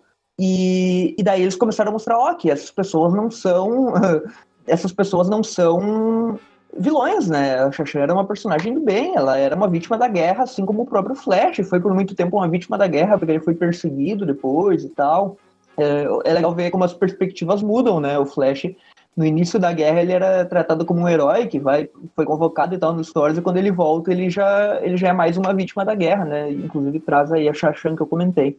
O Flash é bem o retrato do americano médio, né? E o, o personagem que é o herói para grande parte do, das pessoas durante toda a sua, a sua fase na, na escola, ele era o quarterback e tal, vai pra guerra, vira um herói de guerra e depois a guerra mostra que não é bem aquilo. E mais pra frente, agora mais para os anos 90, anos 2000, a gente vê o, o, Flash sendo trabalhado como um daqueles personagens, a lá é, Rambo, que volta para a sociedade, né? Volta depois de, de várias batalhas, lutar pelo seu país, uma, uma luta que é um tanto quanto falsa, só para só para fundamentar certos poderes, certas é, necessidades econômicas de grupos de interesse, e ele não é nada ele é ele não consegue nem mais se adequar à própria sociedade. Nos anos mais para os anos 2000, né, que ele perde as pernas, tem uma fase bastante bastante tensa do personagem. E eu acho que o Flash ele, eu gosto bastante do, né? da transformação que, que o personagem sofreu, porque no fim ele é um dos que reflete eles os personagens principais, o Peter Parker, não deixam, uma das críticas que eu tenho é que não deixam ele evoluir. Ele sofre transformações, depois os roteiristas trazem ele de volta para um status quo que a, a, editora acha ideal. Mas os personagens secundários, alguns eles conseguem quebrar essa barreira porque eles não são tão importantes. E o Flash Thompson, por quebrar essa barreira, ele tem uma transformação. Ele, ele é um personagem que evolui, ele é um personagem que tem bastante história. E eu acho bem legal, ele acaba refletindo vários vários conceitos do próprio do que é o, o, o americano. Né? É, o Flash evoluiu tanto que agora ele virou indiano nos filmes do nos últimos filmes do Homem-Aranha. Né? Boa. é. Uh, eu, eu é, é, legal, né? Isso que o Presto falou. Ele, ele não é retratado. É, muita gente vê ele, né? Ah, ele é o carinha da escola, o jogador de futebol americano e tal. Mas nos quadrinhos ele é muito mais que isso, né? Ele é muito mais que isso. Ele é um grande fã do Homem-Aranha. Ele é, sempre foi um, um personagem complexo, né? Uh, eu queria ver se, se também se encaixa a questão, não sei historicamente, de repente o Presto vai saber dizer, que quando que o câncer entrou em pauta, por causa que a gente vê a, a parte da, da comoção da Marvel com aquela história do homem que colecionava Homem-Aranha ali, com a pauta do câncer ali e tal. Eu não sei quando que historicamente ele surge mais na, na boca do povo, digamos assim. Então, o câncer ele tem desde, desde sempre. Ele é um, uma patologia que existe faz muito tempo na humanidade e recebeu vários nomes. Mas eu acho que ele vai ganhar ganhar é, a mídia ou pelo menos a os, a cultura pop novamente, acho que lá pro depois, segunda metade dos anos 90, onde a AIDS, que era o grande inimigo, acaba acaba se encontrando uma cura. Não é uma cura, mas ela não é mais tão não é mais a doença do momento, entendeu? E aí o câncer ganha esse protagonismo de ser a doença a doença mortal que ninguém consegue ninguém consegue evitar. Mas a gente uhum. tem é, o, o, lance do câncer desde o, aqui, lendo a, outra coisa, vou ter que ler a história da medicina agora, mas os, os registros mais antigos do câncer é de 1600 a.C., do Egito Antigo. Sim, então ele vai acompanhar. Até esse nossa. nome, né? Esse nome câncer vem justamente da, da própria constelação e tal, né? Não, não, do animal, é, né? Vamos cuidar com constelação, que eu sou cancerígeno aí de, de constelação. Mas é isso que o Presto falou, né? Essa questão do, das doenças, elas vão ser abordadas nos quadrinhos do Homem-Aranha. O próprio Ed Brock acaba contraindo câncer em certo momento, e já mais recentemente, ali no período que o Presto falou, final dos anos 90 e início dos 2000. Mas outras doenças também foram abordadas dentro das histórias do Homem-Aranha. Como esse, o garoto que colecionava Homem-Aranha ali nos anos 80, né? Que ele era uma criança em estado terminal. E só, só jogando aqui, né? Não, a gente não vai comentar muito mais sobre isso, mas o, a prima da Mary Jane, né? A Chris Watson, que ela que ela tinha bulimia, né? Também foi abordado ali no final dos anos 80, daí falaram um pouquinho sobre transtornos alimentares e tal. O foco não é exatamente falar sobre a medicina em si, mas só deixando uh, relatado aí que tipo, algumas doenças foram abordadas, assim, né? De acordo. Isso, isso. Uh, é, é, é mais quando... pra gente vai falar da AIDS. Isso, quando eu, quando eu falei ali, eu quis dizer, tipo, não que o, que o câncer foi criado nessa época, mas, tipo, que ele virou popular, assim. Eu sei que no Brasil teve uhum. isso nos anos 80 aí, teve meu avô e tal, assim, tipo, meu Deus, vou pegar aquela doença, assim, evitava de falar uh, uhum. o nome da doença. E, tipo, mostrar que até Sim. nessas etapas existe até uma crise de doença e tal, a gente vai. A gente, a gente tem um, um apoio, digamos assim, da, da parte do, do Homem-Aranha ali. É, tentando eu tô. Agora eu tô meio que chutando, tentando ver, pensar no que a gente. No, nas nossas experiências. O, tanto o câncer quanto a AIDS nos anos 80, eles são duas doenças que estão. que a gente vê bastante na mídia, no, em filmes e tal. são duas doenças que, apesar da evolução tecnológica, são duas doenças que parecem ser incuráveis. A gente não sabe como curar isso. A AIDS, você tinha todo o preconceito que indicava que essa doença né, dos anos 70, 80, ela era restrita a, aos homossexuais. Uma coisa completamente nada a ver, mas enfim, ela ainda era ela era de um grupo restrito e as pessoas podiam falar, ah, eu não vou pegar porque eu não sou, eu não sou Sim, homossexual. Ela era estigmatizada, né? Ela era estigmatizada. O câncer, ele vai além trazer, é, pegando qualquer pessoa, ah, surgindo em qualquer, em qualquer pessoa. E desde, o, desde a Segunda Guerra Mundial, com as, a explosão do, das bombas atômicas e os e, e a poluição que vai ficando cada vez pior, o câncer começa a a ser mais presente na sociedade, cada vez mais presente na sociedade. E isso é, é, um tipo de doença, um tipo de doença que é o próprio corpo tentando reagir ao, ao seu próprio corpo, né, tentando criar novas células que não conseguem encontrar uma, uma nova uma função certa e sai do controle. A gente tem inclusive o Capitão Marvel, por exemplo, que morre de câncer nos anos nos, é, em 82, não, especial de 1982, por exemplo um personagem cósmico com poderes inatingíveis, mas ele foi atingido e morto por uma doença que nenhum, ninguém conseguia cura. Sim, é, isso que o, que o David comentou, agora falando como estudante de medicina, basicamente o que acontece é assim. A AIDS, nos anos 80 ali, ela surgiu estigmatizada, né? Uma população, depois que descobriu que ela pode passar em qualquer tipo de relação, né? Tanto homossexual quanto heterossexual. E, e de outras formas. Naquela época. Não só com relações. Né? Exato, não só com a relação uh, sexual, né? A transfusão é algo muito comum até hoje em dia, né? Transfusão de sangue contaminado, uso de drogas, compartilhamento de seringas e tal. Uh, e o que acontecia é que naquela época não existia um medicamento efetivo, né? Agora, com os antirretrovirais mais modernos, a pessoa com AIDS consegue conviver normalmente, sem risco muitas vezes de, de passar a doença, né? Porque os medicamentos são efetivos e eles conseguem reduzir a quantidade de vírus no organismo a uma quantia indetectável, né? E o que aconteceu com o câncer é mais ou menos assim. Isso que o, que o David citou, dos anos 80 ali, até com o garoto que colecionava Meia-Aranha e tal, nessa época o câncer acabava.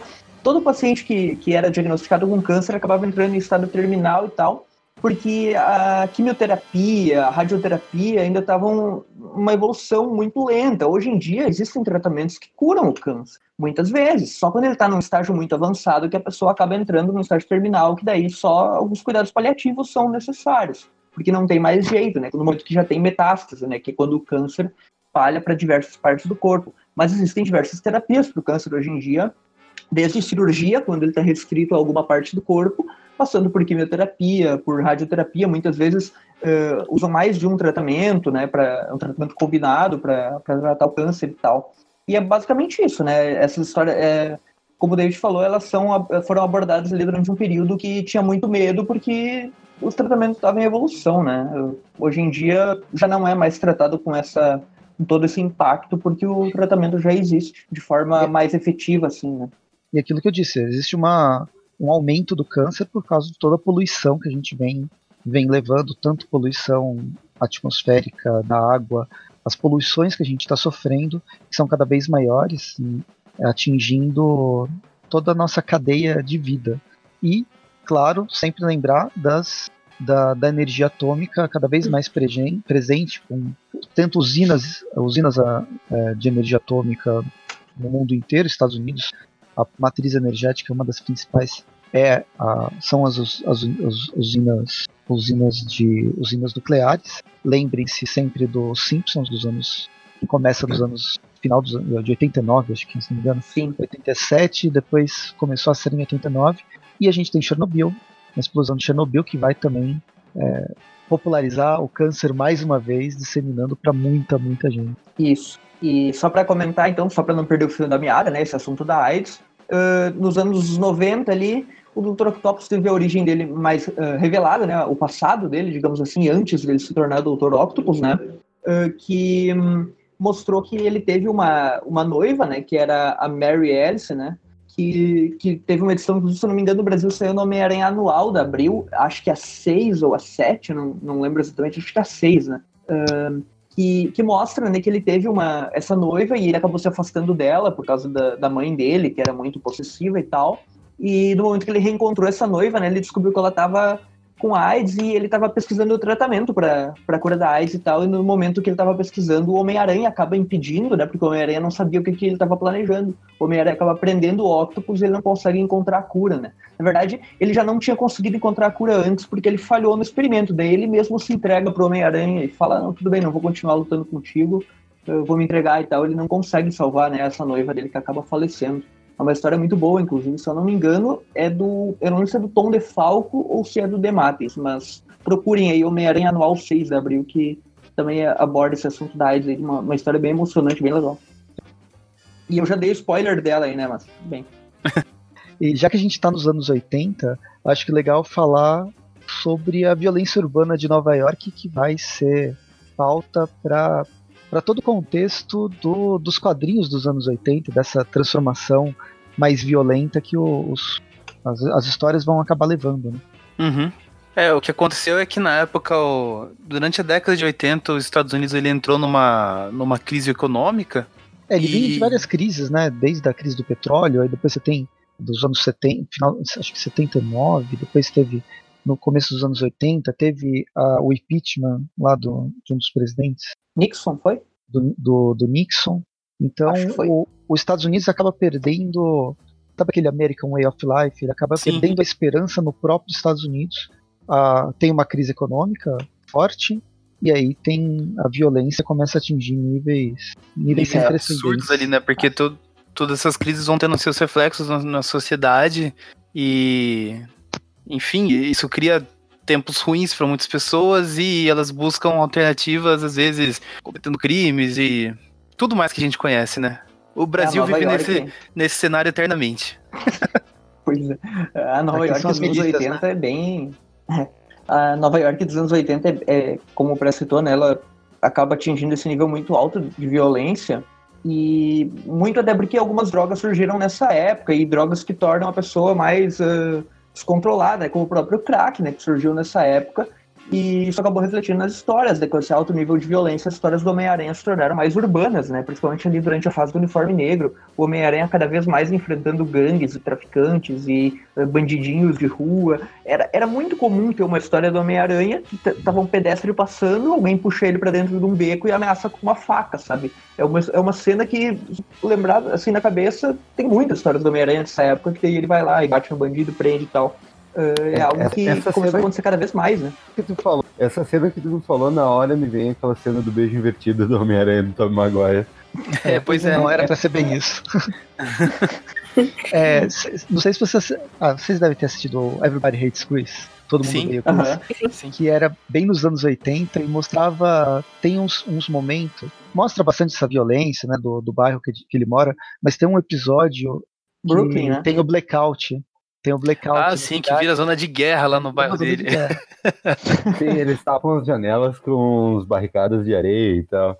Mas é, é uma comédia, eles estão zoando, mas eles estão zoando uma coisa que realmente estava tava pegando feio em Nova York. É, pra gente pode não parecer tão feio, porque assim, é, a gente tá vendo de fora, né? Não é um contexto que a gente viveu. E além de tudo, tem o, o filtro ali da comédia, né? Que eles fazem é uma sátira para ser engraçado, então a gente vê aquilo e parte pro riso, sabe? Mas é, não duvido que aquele tipo de coisa acontecia mesmo, sabe? De virar aquela zona de guerra de repente no, no bairro. O ah, cara não podia dar um passo para fora de casa que vinha um outro lá falando, não, me passa um dólar aí. Não, é, se quer pegar um contexto um pouco mais certo, aquele é o, o The Purge, o, aquela 12 horas para sobreviver, não deixa de ter aquela realidade uhum. que o, aquele episódio passa satirizando, mas basicamente é isso, é o cada um por si ali, né?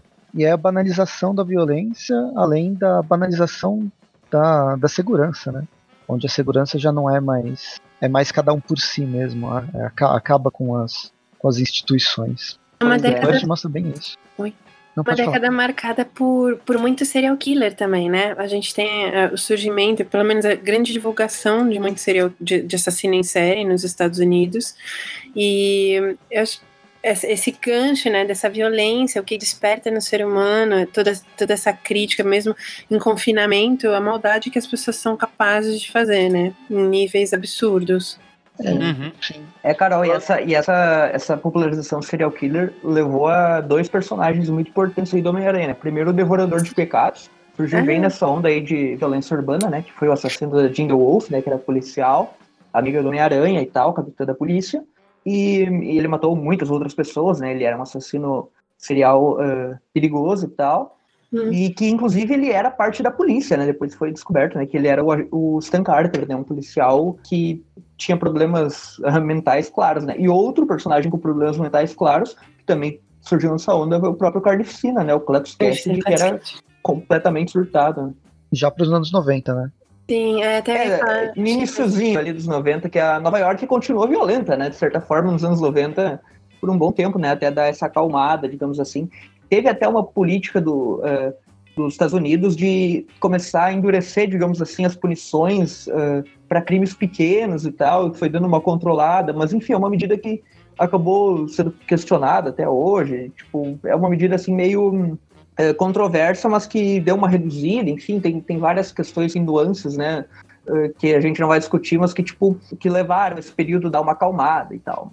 Naquela época, realmente, era bem... Isso refletiu bastante nas histórias, né? Os heróis começaram a agir de certa forma mais violenta, né? O Demolidor tinha muitas histórias assim. Do lado da DC, o Batman é cada vez Batman mais maluco, assim, cada vez mais... eh, chegando até ao ponto, muitas vezes, de torturar os, seus, os bandidos que ele capturava para arrancar informações e tal. O Aranha nunca chegou a esse ponto, assim, de, de ser um, um vigilante que, que eh, tortura os, os bandidos que ele captura. É, né? mas na ele também história do Devorador mais- de Pecados, ele tava bem afim de quebrar o pescoço É, do cara, né? É, ele chegou num chegou ao extremo ali. limite, né? É. Porque mataram uma pessoa próxima dele e tal. Eh, mas ele sempre consegue voltar à sua razão, né? E, e no caso do Homem-Aranha, surgiu alguns anti-heróis, né? Que, que levavam para esse lado de levar, tipo, personagens que estouraram nessa época, como o Wolverine, que ele chegava e matava o bandido e atravessava as garras do pescoço dele sem nenhum dó. Eh, surgiram Questionando. justamente como uma, uma resposta, né, dos quadrinhos para para violência, né? Agora não, agora nossos heróis vão acabar com esses bandidos, né? Vão matar uh, direto. Aí, tipo, alguns personagens tiveram uma queda de popularidade nessa época porque eles tinham, digamos, a cabeça no lugar, né? Como o Homem-Aranha, o Super-Homem e tal. Não que tiveram uma queda na popularidade, a popularidade deles estava muito alta. Porém, o destaque da época eram vigilantes mais violentos, né? É, Uhum. a, cri a crise da desesperança, né, que a sociedade acaba sofrendo.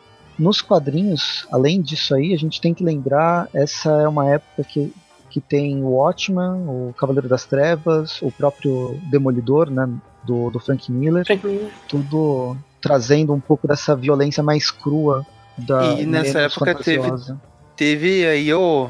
É menos fantasiosa, agora eu peguei pesado, né? Mas é, é uma violência mais, mais aparente. Junto nessa leva aí com Watchmen e Cavaleiro das Trevas veio a última caçada de Craven, né? Que ela não tem. Ela não tá tão interligada assim com o contexto político, mas vem nessa fase mais. Eu vou dizer dark do Homem-Aranha, porque ele estava com o uniforme negro, mas não que ele tenha ficado do mal, né? Como a gente sempre fala, a gente sempre bate nessa Sim. tecla aqui. Mas é que as histórias estavam muito adultas. Porque a época meio que pedia isso e a Marvel entendeu que os leitores dela cresceram ali junto com a, com a editora, né? Então eles não estavam mais fazendo hi- histórias assim. Eu vou usar um exemplo bem grosseiro aqui, mas Turma da Mônica, tipo, pra uma criança que tá aprendendo a ler e tá tendo o primeiro contato com a leitura. Não, eram histórias mais complexas, eram temas mais adultos, né? De, de violência urbana. É, e o, algo dessa época, né, que o, que o Maurício citou, inclusive, na última caçada, tem uma cena, inclusive, que a Mary Jane é quase estuprada no meio da rua, né? Ela é atacada e o próprio Craven, meio maluco, acaba salvando ela. Então, isso acaba refletindo até nessa história. né? Só pra comentar aqui uma coisa que eu deixei passar dos anos 70, só como curiosidade que fica também, é que o Homem-Aranha tem o vilão que é o Tarântula, né? Que surgiu ali no final dos anos 70. E ele é latino-americano e tal, e ele vem do país que é chamado Delvadia e mostra no mapa lá da, da história que é do lado da Colômbia. Ele, ele faz parte de um grupo revolucionário e tal, e tem relação com tráfico e coisa. Isso foi bem na onda ali, de de quem já viu a série Narcos, por exemplo. Uh, ele é uma referência aos grupos uh, revolucionários e também aos, aos traficantes e tal do- da, da América Latina, né? Que era uma das principais fontes que, que levavam drogas e tal pro, pro mundo, né? Que surgiu ali os cartéis e coisas assim, né? E, tipo, grupos revolucionários e muitas coisas dessa época aí. O Tarantula é um, é um, é um vilão que surgiu nesse contexto, né? Que ele é basicamente veio da Colômbia, digamos assim, né? No, é um país fictício, mas no mapa fica do lado, então ele também puxa um pouquinho dessa parte histórica, apesar de ser um vilão que acabou até morrendo nos anos 80, ele também tem essa origem aí. Uhum.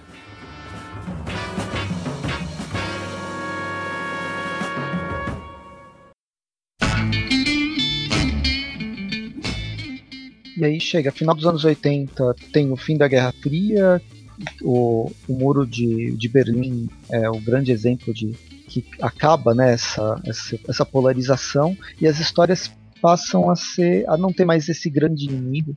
Elas perdem um pouco de identidade em muitos em, em muitas revistas, em muitos filmes. Parece que eles não conseguem mais encontrar um grande vilão para para derramar toda a culpa do, das mazelas do mundo. E aí as histórias têm que tomar outras, outros caminhos.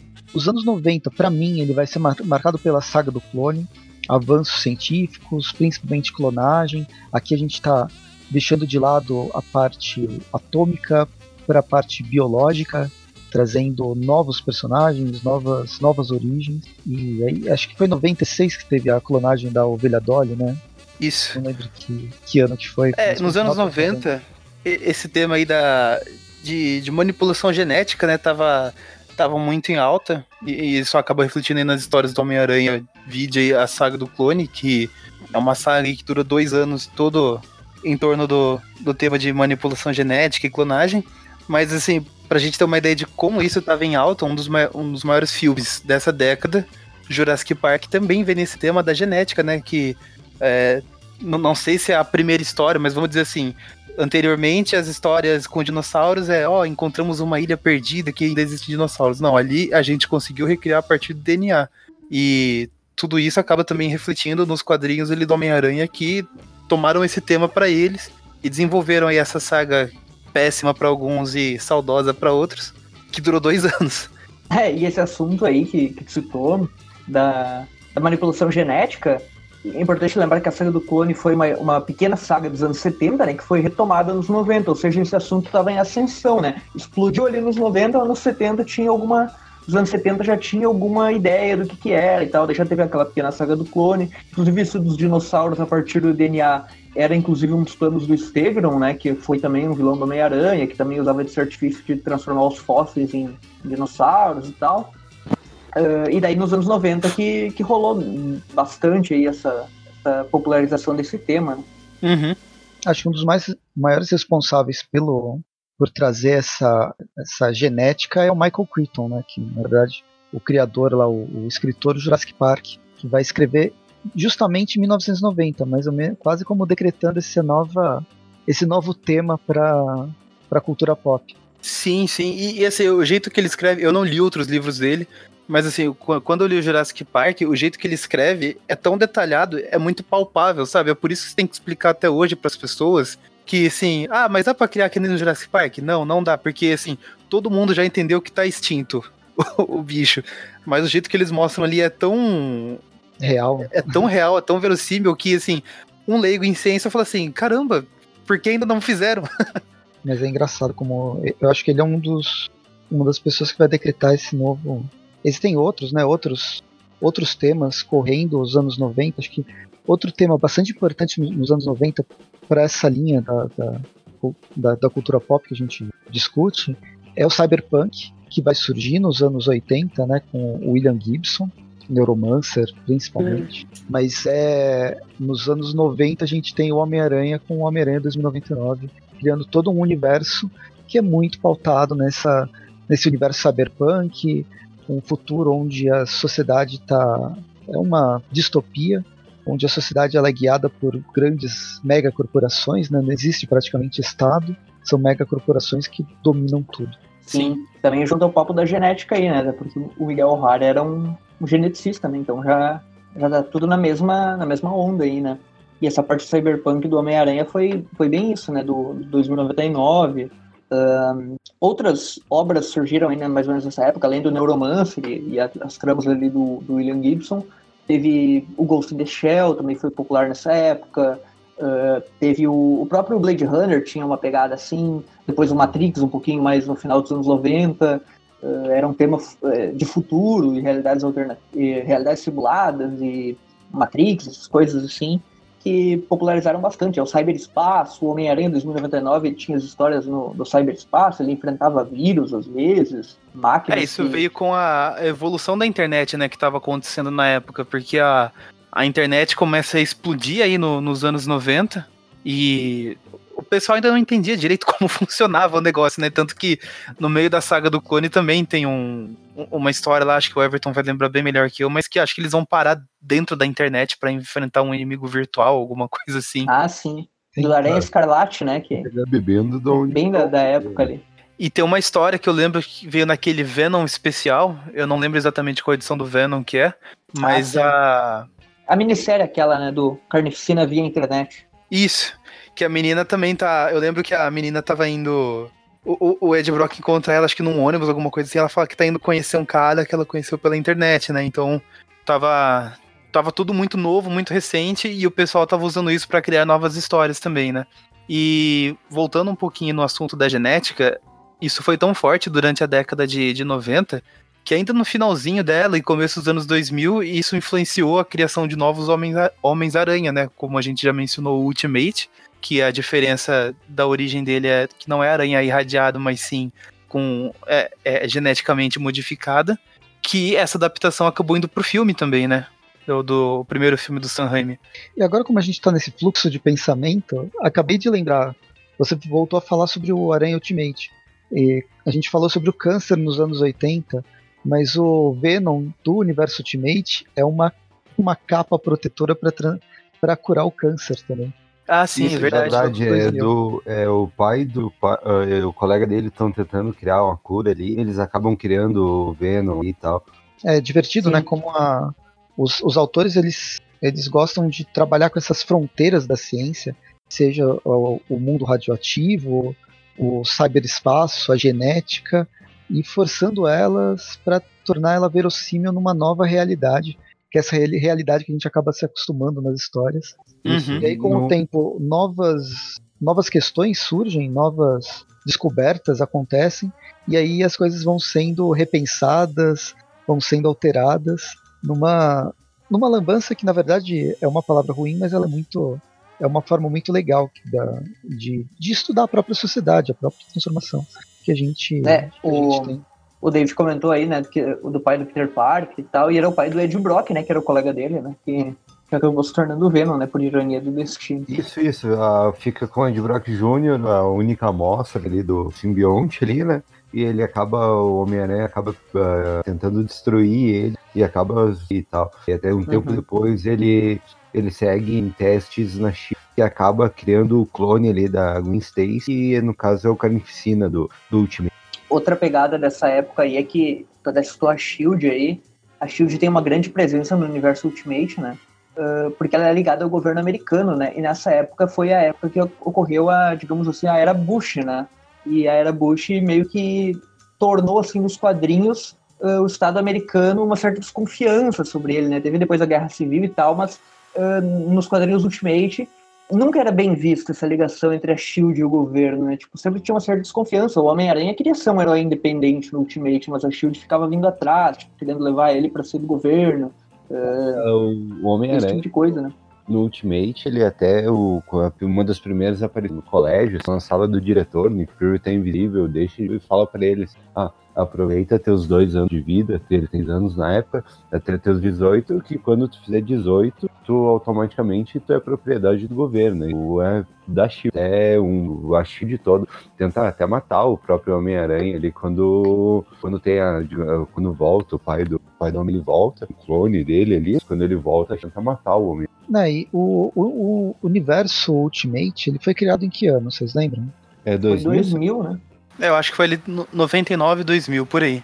Foi na troca do, do milênio ali, porque até o nome era Marvel Millennium, né? No, como saiu no Brasil. Ah, é. Marvel século XXI. Marvel século XXI, boa lembrança. Teve quatro edições, né? Eu tenho elas uhum. e depois virou Marvel Millennium, exato. Na Abril era Marvel século XXI, na, na Panini se tornou Marvel Millennium. Uhum. É que é, toda essa essa, essa, esse background que a gente tem do universo Ultimate que vai sendo criado mais para frente, né, ou pelo menos vai ficando mais complexo uh, à medida que ele vai passando, de, do governo ser um inimigo, mas ele está sempre presente e, e ele está vigiando todos os heróis a todo momento. ele vem muito da era Bush. O Bush ele entra na, no governo do, dos Estados Unidos em 2001, atravessa toda, todo, todos, toda a década de 2000 praticamente, né? ele vai de 2001 a 2009, e no meio disso a gente tem a queda das Torres Gêmeas, o ataque que, que destruiu as, as Torres Gêmeas e teve repercussão em, todas as, em todos os quadrinhos. O Homem-Aranha foi um deles. No universo Ultimate a gente tem essa. E também no universo Marvel 66, né? A gente tem essa briga contra o governo que, que se transforma em super. Em, em super ele está vigiando a todo momento. E. Bem, tanto, tanto em um quanto em outro. Agora eu já estou me enrolando todo. É, o é, de setembro, o pessoal que está ouvindo, acho que a maioria deve saber, mas tem uma edição do Homem-Aranha que foi 100% dedicado ao acontecimento. É que essa edição eu não gosto. Ah, não. Ela é legal pelo fato histórico, e eu gosto dos desenhos dela também, mas assim. É do Romita Jr., né? É. É, eu levo ela como uma edição especial, assim, digamos, mais pro povo ler e tal, mas que, tipo, cronologicamente, muitas coisas ali são meio estranhas, né? Tipo. Sei lá, que a gente tá Sim. tá comentando aqui, o Homem-Aranha surgiu nos anos 60, com 16 anos, a gente tá agora nos 2000, e o Peter tá com em torno de 25, ou seja, enquanto passaram quatro décadas, é como se o mundo da Marvel, as décadas fossem, digamos assim, não envelhecem as pessoas, né? Algo bem, meio... Elas são Calma, relevar, né? Calma que isso, isso, vai mudar. A gente vai comentar é, a gente vai comentar no final depois o que que... Mas é basicamente isso. Quem lê o universo Marvel tem que colocar na cabeça que, tipo, os eventos do mundo real acontecem lá numa velocidade um pouquinho maior, né? Digamos assim. As coisas são, são mais rápidas do que o tempo cronológico, né? meu problema com a história do, da, de 2001, lá das, da, das Torres Gêmeas, ela foi uma edição especial, várias editoras lançaram edições especiais ou capas especiais e tal, mas o que me pega nessa, nessa daí, que é o Homem-Aranha, logo depois que cai as torres, é ele e todos os heróis da Marvel tentando salvar dos escombros as pessoas. Mas aí a gente tem alguns vilões que estão sempre tentando destruir o mundo, inclusive Nova York chorando pela morte. É, Doutor Destino com os olhos mais já. É, isso foi muito. isso é até ruim, né? Porque de certa forma coloca assim como se. Uh, tipo, até diminui o peso desses vilões, né? Porque eles já. Não faz sentido, né? E o, e o Doutor Destino é importante lembrar hoje... que ele tem um país dele. Tipo, ele não, ele não é um americano para ser tocado daquela forma, né? O Doutor Destino tipo, eu não lembro exatamente se o, se o Victor Von Doom é americano, mas ele é, a Lativéria lá é o país dele, né? Tipo, ele só se preocupa com aquele povo lá, né? Ele, ele é o, o, líder de lá, então sei lá. Sempre eu só, meio... só acredito no Rei do Crime, nas lágrimas de crocodilo do Rei do Crime. É, as lágrimas Sim. dele é porque não vai, é, sei lá, né? Ali ele tinha uma. Bom, se fosse eu... o edifício Chrysler, eu entenderia, né? Que aquele edifício do crime tinha base. Eu até hoje acho que o Dr. Destino só tava chorando porque a ideia não foi dele. Ele falou, tipo, putz, queria eu ter feito isso. Mas é uma Mas história é uma história cheia carregada de patriotismo americano, né? É que não falei, eu gosto dela pelo valor histórico. E esse o reflexo que vai ter nos quadrinhos, pelo menos esse início dos anos 2000, é que as, as histórias vão estar tá super carregadas de patriotismo, lutando contra é, super vilões muito estereotipados do Oriente Médio e tal, até que isso começa a ser repensado pelos próprios autores. Alguns autores já tinham uma ideia. E aí a gente tem o direcionamento que vai combinar até no, no, no, nos quadrinhos. Na, na DC, o, o Lex Luthor vira presidente, assim que o, que o, que o Bush vira presidente dos Estados Unidos, no início Boa. de 2001. Mas no, na, na Marvel, a gente tem aquele. A, a guerra civil, né, os heróis começando a entrar em, em conflito com os próprios ideais deles mesmos.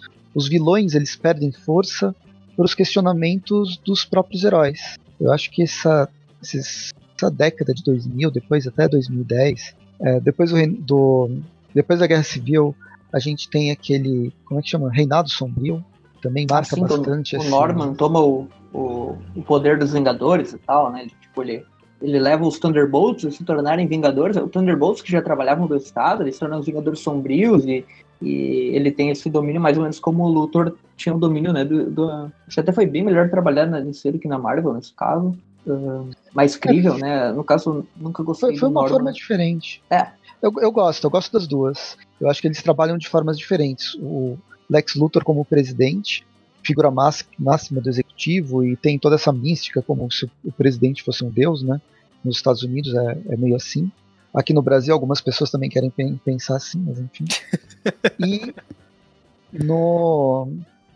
enquanto isso, o Norman Osborn, quando ele se transforma no, no chefe da Shield, é, é aquele chefe do poder militar dos Estados Unidos, que também é um, é um poder não tão aparente para a sociedade, para a população, mas é um poder poderoso, agora mais uma vez redundante, porque acho que ele ressalta qualquer o que, que ele, ele, podia fazer qualquer coisa.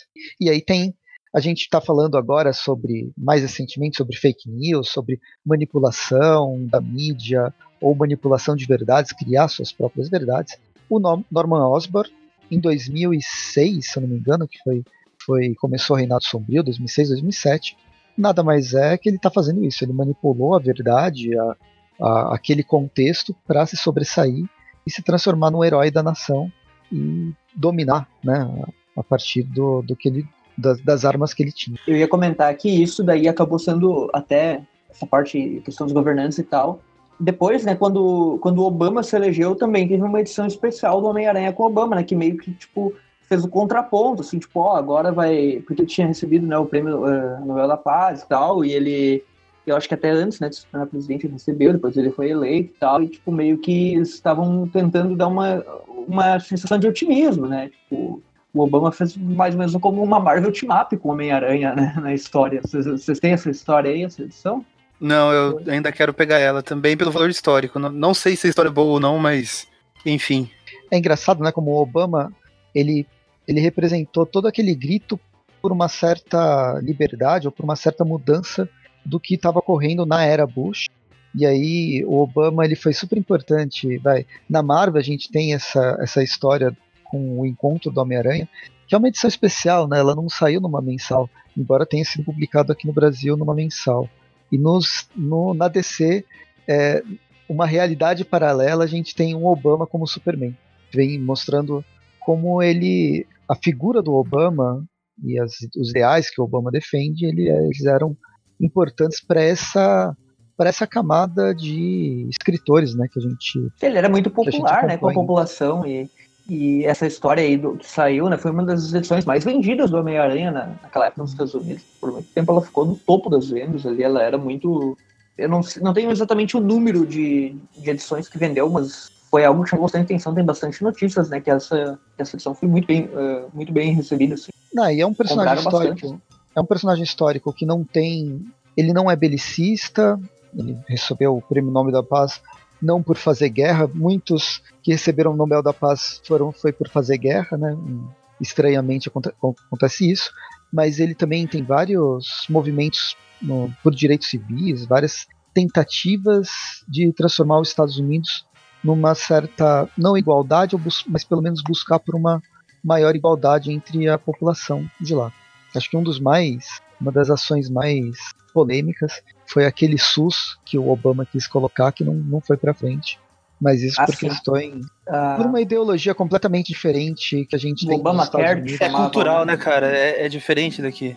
É uma cultura que, tá, que se criou desde, principalmente desde os anos 50, desde o pós-segunda guerra, onde ela é voltada sim, é, essencialmente para mercado. Se você você tem que deixar. É, é, o exemplo do neoliberalismo, ele vem dos Estados Unidos, embora outros países também são importantes nessa, nessa linha econômica, mas os Estados Unidos agrega bastante o que é o neoliberalismo com o governo deixando o mercado se autorregular. Embora essa autorregulação do mercado, eu não vou entrar em detalhes aqui, mas ela é completamente questionável porque a partir do momento que os bancos começaram a patinar nos Estados Unidos ou outros, outras crises ocorreram nos Estados Unidos, é o governo que tem que chegar e, e financiar né, para eles não falirem. Então, o que, que é esse mercado se autorregulando se o governo tem que estar tá lá para passar é, a mão? Nos Estados Unidos é Estados Unidos é bem isso, né? Tipo, é uma alternância entre democratas, né, no caso do Obama, e republicanos. Tipo, alguns tem, levam o Estado para algum papel na sociedade, um mais, mais belicista, o outro mais interferência uh, em política externa e tal, e o outro mais para uh, atitudes do Estado voltadas para dentro do país, serviços para a população, enfim. Aquele, aquela questão, né, de, tipo, uh, liberalismo, social-democracia, desenvolvimentismo, etc., que acaba que fica bastante assim permeando os Estados Unidos, né? E no caso esse respiro, né, do, do Obama depois de um grande período aí uh, republicano, né, acabou refletindo aí nas histórias do Homem-Aranha nesse sentido, né? No sentido de, de o Aranha fazer essa team-up aí com o Obama, né? Uh, bom, eu acho que depois desse fato aí, não sei se tem mais alguma coisa que vocês queiram complementar sobre, sobre essa edição em si. Posso comentar uma coisinha, gente? Falando sobre presidentes ainda, tem uma, uma aparição na época da eleição do Trump, eu sei que é um pouco mais moderno, né? Pós o Obama, ele aparece na Gwen Stacy Annual 1 como uma imitação daquele Modoc, né? E eu lembro que na época uma tradução que a gente fez, a tradução que acabou saindo oficial, era um mecanorganismo operacional destinado a assumir o comando, porque é, é muito essa, essa toada da uma tiração de sarro justamente com o Modoc e, e o fato de, desse rei na barriga do Trump, né? Então a gente tem essa aparição também de um presidente não é na revista do Aranha, mas estamos aí nos aracnídeos, né? Ah, legal. Eu não lembrava disso. É, agora que você falou, é, agora você falou assim, eu lembro de ter, ter visto na época, assim, rodando na internet, mas. Cabeça... Qualquer sátira usando o modo que fica engraçada, né? Porque muito boa, né? É muito. Eu gosto muito do, do, do Modok, né? O vilão do Hulk, pra quem não lembra, ele é uma cabeça gigante com, com bracinhos e pernas e tal, porque ele é muito inteligente e tal. É, no sentido de que ele é uma. Um cérebro enorme, né? Ele é... Vários vilões do Hulk tem essa parada aí de cérebro grande. Tem o líder lá também, que é cabeçudo, enfim. É, o herói mais burro aí tem os vilões inteligentes pro seu contraponto, né? De certa forma. Não que o Trump seja muito inteligente, é uma sátira, né, pessoal? Não vou, não vou entrar questão política aqui, mas muito bem lembrado essa, essa questão dos presidentes aí. É... Eu não sei agora... se dá pra pensar, agora, o, o Homem-Aranha dos anos 2010, ele essencialmente foi, do, foi com o Dan Slott, né, escrevendo. E o Dan Slott, acho que o que, o que mais marca ele para mim é ele trazer personagens antigos, mesmo que modificando, revisitar eventos, sagas antigas e trazendo novas interpretações para isso. E isso é essa nostalgia dos anos de 2010 para os anos 80, para os anos 70, que a gente vê também em, outros, em outras manifestações culturais. A gente tem Stranger Things aí fazendo sucesso, ou It, que fez. saíram dois filmes. É, isso que eu ia falar, filmes principalmente, né? Porque teve a, a retomada de várias franquias. O próprio Jurassic Park, que eu já mencionei anteriormente, a gente teve Jurassic World nessa década. Uh, Ghostbusters veio de novo. Então, assim, muita coisa. Teve muito revival nesse e mercado de nostalgia. E as histórias do, do, do Dan Slott, ela também trabalha com, com a nostalgia, né? Ela Sim, eu leio e fico assim. lembrando, nossa, como as histórias eram boas antigamente. Dá uma nostalgia. Nessa parte de nostalgia, se for ver, tem a, o, o Spider-Man do PS4 agora, que ele traz várias referências, várias histórias similares ao, aos quadrinhos nos tempos atuais, aí, como se o, se o jogo se passasse nos tempos atuais, né? Sim, sim. É, tem, tem isso também, né? Hoje tudo virou referência também, easter egg. É, é, porque gera, gera comentários na internet, né? E sempre vai ter a lista tipo, ah, 15 easter eggs de tal filme que saiu agora e que você não percebeu. Então Sim, é, o jogo, é, o jogo faz um ótimo trabalho também. atualizando, né? Sim. Atualizando em plots antigos, plots antigos em, uh, com elementos atuais, como o celular, por exemplo, que é um comunicador portátil tão popular hoje em dia que antigamente era algo que tipo, os comunicadores portáteis eram uma exclusividade de um herói ou de um vilão e seus capangas e tal.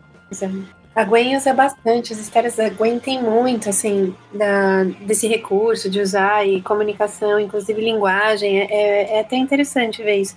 E volta naquilo que a gente falou, né? Sempre de estar tá permeando com o real, sempre permeando com as coisas que a gente tem na atualidade. Sim.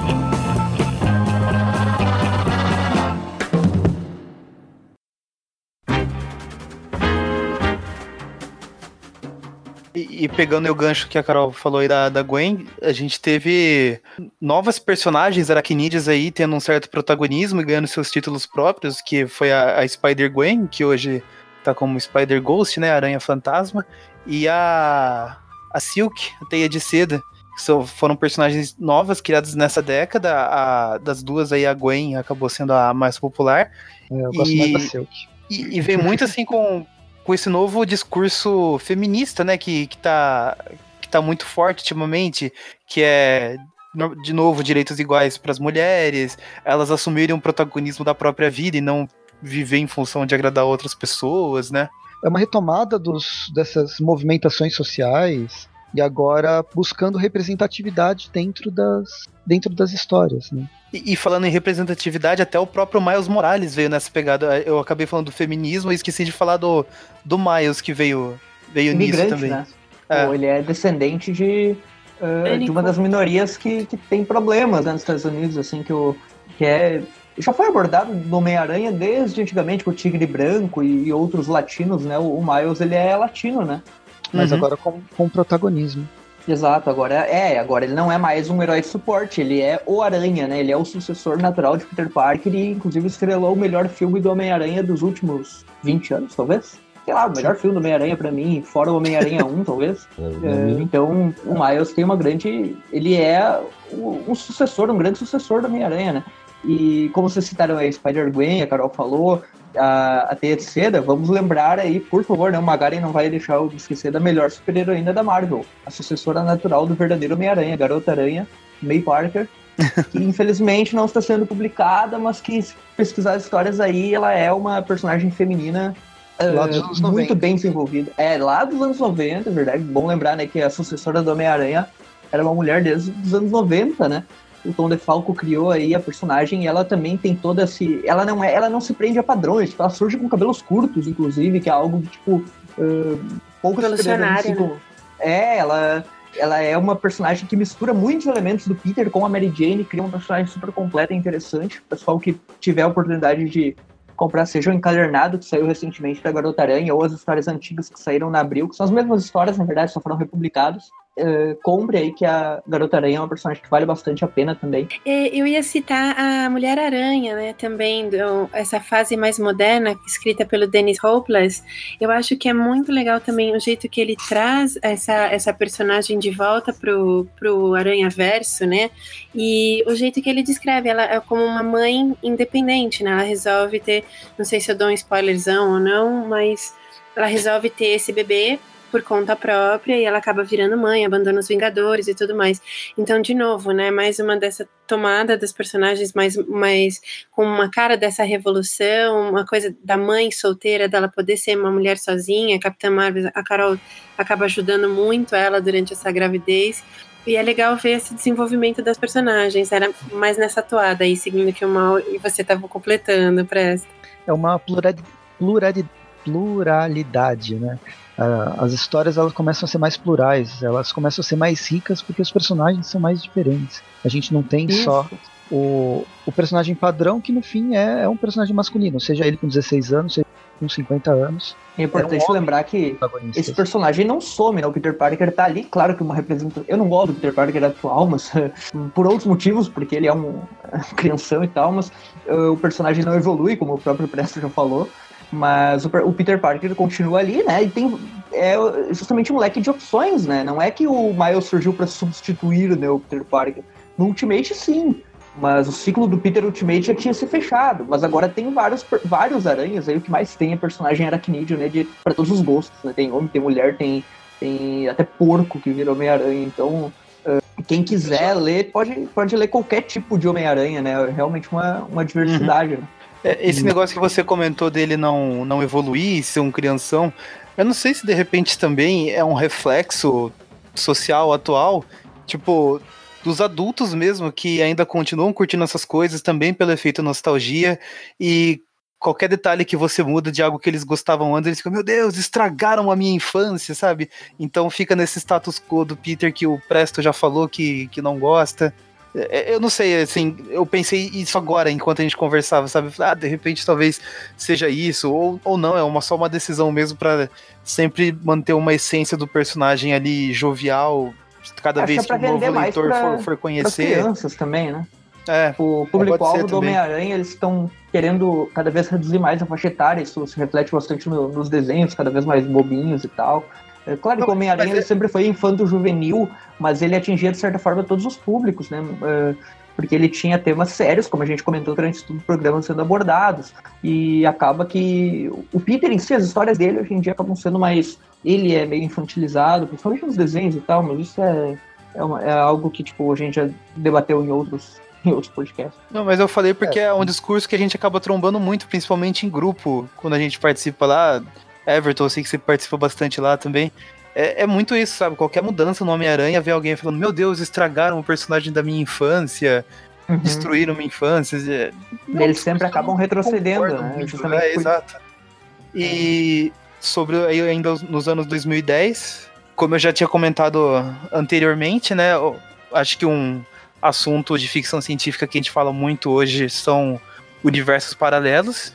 E a gente tem o Aranha Verso, né? Nos quadrinhos e em outras mídias. Teve videogame, teve o, a animação agora, o longa-metragem, apareceu também no, no, no, na série animada do Homem-Aranha Ultimate.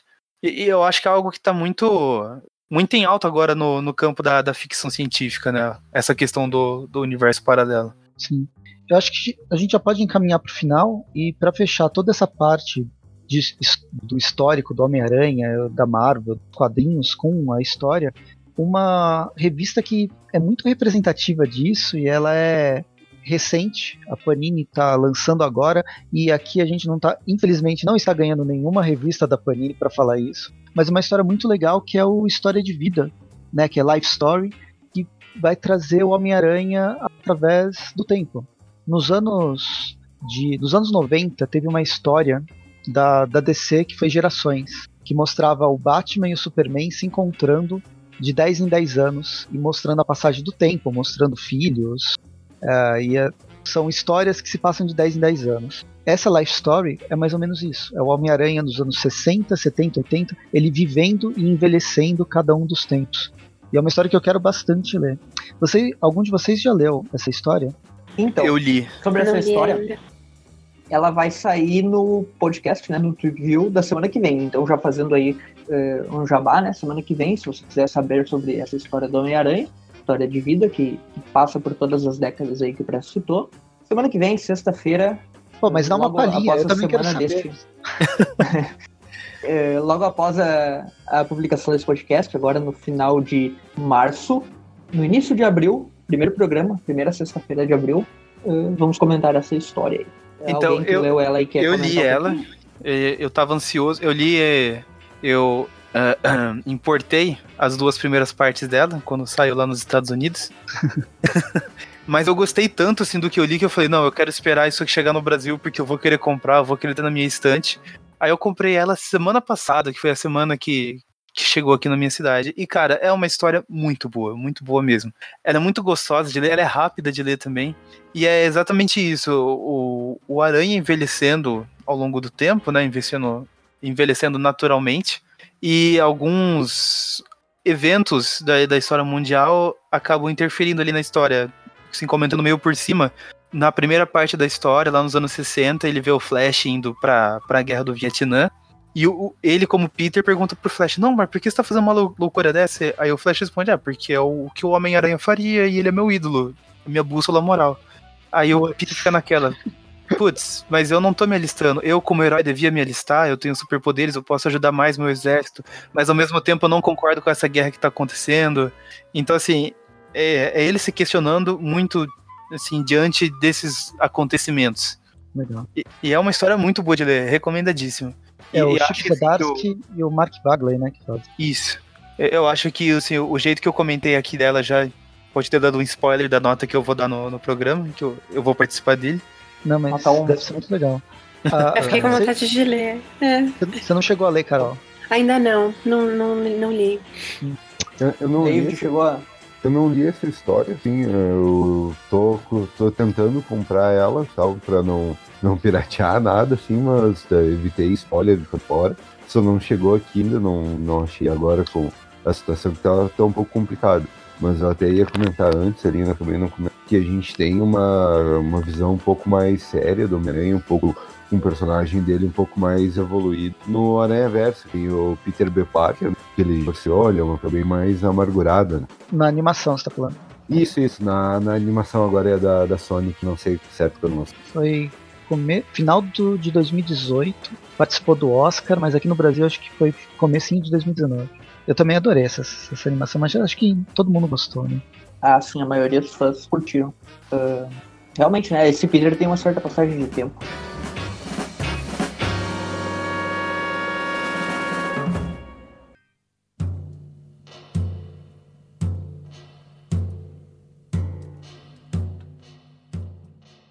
Bom, então é isso. Eu acho que a gente conseguiu fazer um, um apanhado bem geral aí do, da história mundial desde que o Aranha surgiu e como isso acabou influenciando o personagem. História é um assunto que eu gosto bastante e eu achei esse um programa bem legal de gravar. Ele é bem diferente do que a gente costuma gravar normalmente. Não entenda o comentário que eu vou fazer agora como crítica, né? É mais um, um negocinho. Gente, vamos, vamos só prestar uma atenção aqui. Porque hoje muita gente já fica criticando, ah, porque não gosta que mistura quadrinho com política, não sei o quê. Esse programa mostrou para vocês que desde a criação do personagem Homem-Aranha lá nos anos 60, uh, ah, fatos políticos, históricos, acabam influenciando as histórias da ficção de uma forma ou outra. Então, meu, independente da sua posição política, da sua opinião, sabe, se você leu aqui, de repente falou uma coisa que você não gosta, você não concorda, beleza, passa pra frente, vida que segue, sabe? Não precisa fazer um grande away sobre isso, sabe? Não precisa cancelar o seu personagem favorito. Exato. E o Homem-Aranha, ele é um personagem, uh, digamos assim, ele não é um personagem, digamos, completamente uh, político. Ele é um personagem neutro, então qualquer um pode se identificar com ele. Ele tem suas opiniões, suas convicções fortes em relação a matar e não matar, em relação a, a responsabilidade e tal, mas ele é um personagem que permite, desde que você não seja radical, que você não seja uh, fanático, aficionado, se for fanático, vai lá X-Men, que tem um vilão lá com esse nome. Mas. uh, se, Já deu for... a dica, ele é vilão. Exato, se você for uma pessoa racional, que, que não, não está nos extremos, o Homem-Aranha vai, vai, digamos, uh, tá dentro aí das suas convicções, porque ele não é um personagem feito para isso. Então, os fatos históricos, como o Maurício disse, influenciam na, nos quadrinhos uh, e pode acompanhar sem querer, digamos assim, politizar no sentido de uh, de aquele quadrinho ser uma. para confirmar o seu modo de, de, de, visão, entendeu? Ele é. Não é uma doutrinação, né? Como Exato. Tem medo.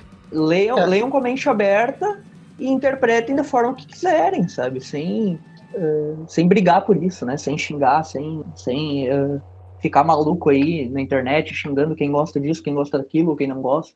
Eu acho que acima, acima de tudo o personagem, ele mostra que ele é um, ele é, é o Homem-Aranha, ele é bastante humano com seus problemas, com suas contradições, como qualquer um de nós acaba tendo e é, é bem legal ler isso e ver ele através do tempo e os, os, os autores, né, as convicções dos autores que, que, são refletidas nessas, nessas histórias. Mas é isso Se que eu falei na época, né? Sim. Lembrar que a gente faz parte, né? Tanto ele tá imerso na história como a gente tá imerso na história. Então, sem o fanatismo, como o Everton falou, a gente tá inserido nesses contextos. Então, é legal porque fica tá aí também uma, uma bela lição de história através do, do melhor personagem do mundo, né? Boa. Mais alguma. Uh, algum, alguém quer complementar alguma coisa? David? Só faltou o David. Não, é, o que eu tenho para falar mesmo é pela, por deixar o parte do cast. Eu acho que os casts ali só que eu não acompanho muito, não tá muito lendo coisa agora por de tempo, mas são poucos. Não ouvi assim. Eu comentei, eu tenho um laço de amizade meio diferente, assim, porque eu já ouvi tanto vocês, já ouvi tanta piada, já ri tanto do comentário que considero vocês muito amigos. Tipo, até isso foi uma das decisões de ser um padrinho, apoiar o projeto, que eu olhei, cara, eu sou amigo de eu foi risada de apoiar, então também para poder me expressar um pouco, para é, continuar o meu entretenimento. Eu escuto muito no trabalho, às vezes é me dar uma quebrada no estresse do trabalho. Tenho só mesmo a agradecer vocês aí, tanto a oportunidade quanto tudo que vocês fazem pelo, por a gente. Valeu. Valeu. Onde que a gente encontra você? É. Onde a gente encontra você, David? Faz Cara, a, hora eu... do, a hora do jabá de todo mundo. Cara, na verdade, assim, eu não. Eu, David Arruda no Facebook, tá? Eu não. Eu realmente tenho nada de cast no YouTube, não tenho nada. Realmente só sou um fã de, do Homem-Aranha que apoia o trabalho de me sentir aí como obrigação apoiando a causa. Não, não tenho jamais nada mesmo. Então a gente encontra você na, nos comentários do Aracnofan lá no, no Facebook. Isso, com certeza. Comentários, posts aí, o que eu, que eu posso estar fazendo com a correria do tempo aí, eu tô, tô sempre lá, cara. Carol, o que, que você está planejando para esse ano?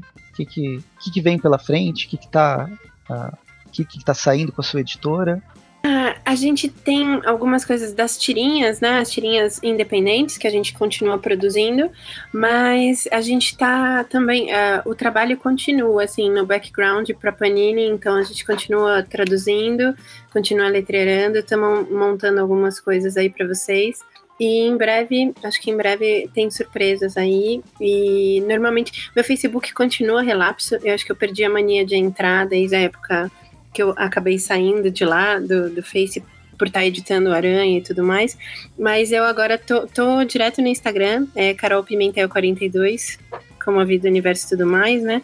E, e aí eu, eu, acho que em breve eu vou conseguir contar alguma coisa para vocês por lá. Então aguardem, tem surpresinhas aí. E o, e o Instagram do Patinhas, né? Que eu, tô, ah, eu perfeito. bastante. Valeu, Pérez, valeu mesmo. É o, o Estúdio Patinhas, ou para quem quiser seguir só as tirinhas, é o Conde Patinhas, lá no Instagram. E a gente está alimentando ele toda semana. Vamos subindo histórias novas, tirinhas novas. E também aí em breve vai ter surpresa. Vão ter umas reviravoltas na vida do Conde lá. Bacana. E lembrando que a Carol agora também faz parte da equipe da Aracnofã, como eu citei antes, então vocês vão uh, ouvir mais ela por aqui. E provavelmente o David também vai participar de outros programas com a gente, né? uh, porque ele é nosso padrinho, a gente agradece novamente em relação a isso, e eu tenho que fazer um pequeno jabá também, porque eu já citei que no, na próxima semana, aí, no início de abril, vai sair o podcast na sexta-feira do Triview da Homem-Aranha História de Vida, que a gente comentou, e na quarta-feira sai o programa Triview Classic, nós, nós comentamos as histórias antigas, dessa vez vai ser um programa especial do Camaleão, nós vamos falar justo daquele período que ele atuava como espião, né, as primeiras histórias ali, quando ele chegou até enfrentar os heróis como o Hulk, uh, os Vingadores e tal, logo depois que enfrentou o Aranha. Então, escutem os dois programas uh, do início de abril aí, Review Classic, com o Camaleão e uh, Agente Soviético, e sexta-feira o Homem-Aranha História de Vida com o Homem-Aranha através das décadas. E é Legal. isso aí, Maurício. É isso, então, antes de encerrar, eu quero deixar uma pergunta aqui no ar. É, deixa eu fazer meu jabá também, poxa. Ah, então. Ah, é, também. Presto, por favor. Sim, faça seu jabá. Eu tô em quase todos os Tweep Views, toda sexta-feira a gente tá falando sobre as revistas atuais do Homem-Aranha, querendo ou não, coisas boas, tem coisas boas, tem coisas ruins. E nos, nos, me encontre lá. E tem o Chapéu do Presto que eu faço resenha no YouTube sobre vários quadrinhos. Aí tem Marvel, tem DC, tem Bonelli e outras coisas a mais. Mas entra lá, a gente Boa. vai e ah, eu vejo aquela então... estante do Presto que ele fica, que fica no fundo dele, é, é impressionante, cara. É um espaço que eu nunca vou ter aqui em casa. eu investo também, mal. Maurício, pode comentar daí as redes do Aracnofan também, pra gente não deixar o próprio site ficar sem a sua vitrine. Sim, o, o seu alto jabá, né? É, antes Exato. de encerrar e falar pro pessoal sobre as nossas redes sociais, eu queria deixar uma pergunta no ar, que Bom, para quem está acompanhando o programa no dia que ele está saindo, a gente está vivendo um período bem histórico aqui da, também no, no mundo, que é toda essa recessão aí por causa do, do coronavírus, essa infecção aí que se alastrou pelo planeta todo. E, enfim, já vi vários historiadores comentando que é sim um momento histórico, estará nos livros futuros, e a pergunta que eu quero deixar no ar é: será que em breve teremos alguma história do Aranha com infecções de vírus e pessoas presas em casa? Um vilão invisível e microscópico? Fica no ar aí. E não se esqueça de acessar então as redes do Aracnofan, facebook.com.br aracnofan, Twitter e Instagram, arroba. Temos o nosso grupo no Facebook que você pode estar participando. E o nosso grupo de WhatsApp que você pode solicitar o link para entrar lá pelo grupo do Facebook mesmo. E o ah, YouTube. Temos o, o, nosso YouTube, que é youtube.com.br aracnofan. Acessem o nosso site também, aracnofan.com.br, onde a gente publica algumas matérias especiais, tem uma, algumas ah, tem, resenhas de quadrinhos. Tem que... as resenhas do povo. O é. povo tá fazendo resenha de. E os podcasts saem lá, né?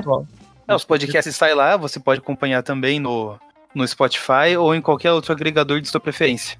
E lembre-se de fazer como o David e acessar o padrim.com.br barra aracnofan. Você tem direito a alguns brindes, premiações e exclusividades para cada padrinho. Todas as informações estão lá o, que você ganha de acordo com o valor que você doa pra gente. E se não puder doar, é só sair compartilhando a gente em todo lugar aí na internet. Ajuda bastante. e de resto é só. Agradecemos para você que ficou aqui até o final com a gente. E até a próxima. Falou! Falou! Falou! Valeu! Falou, abraço.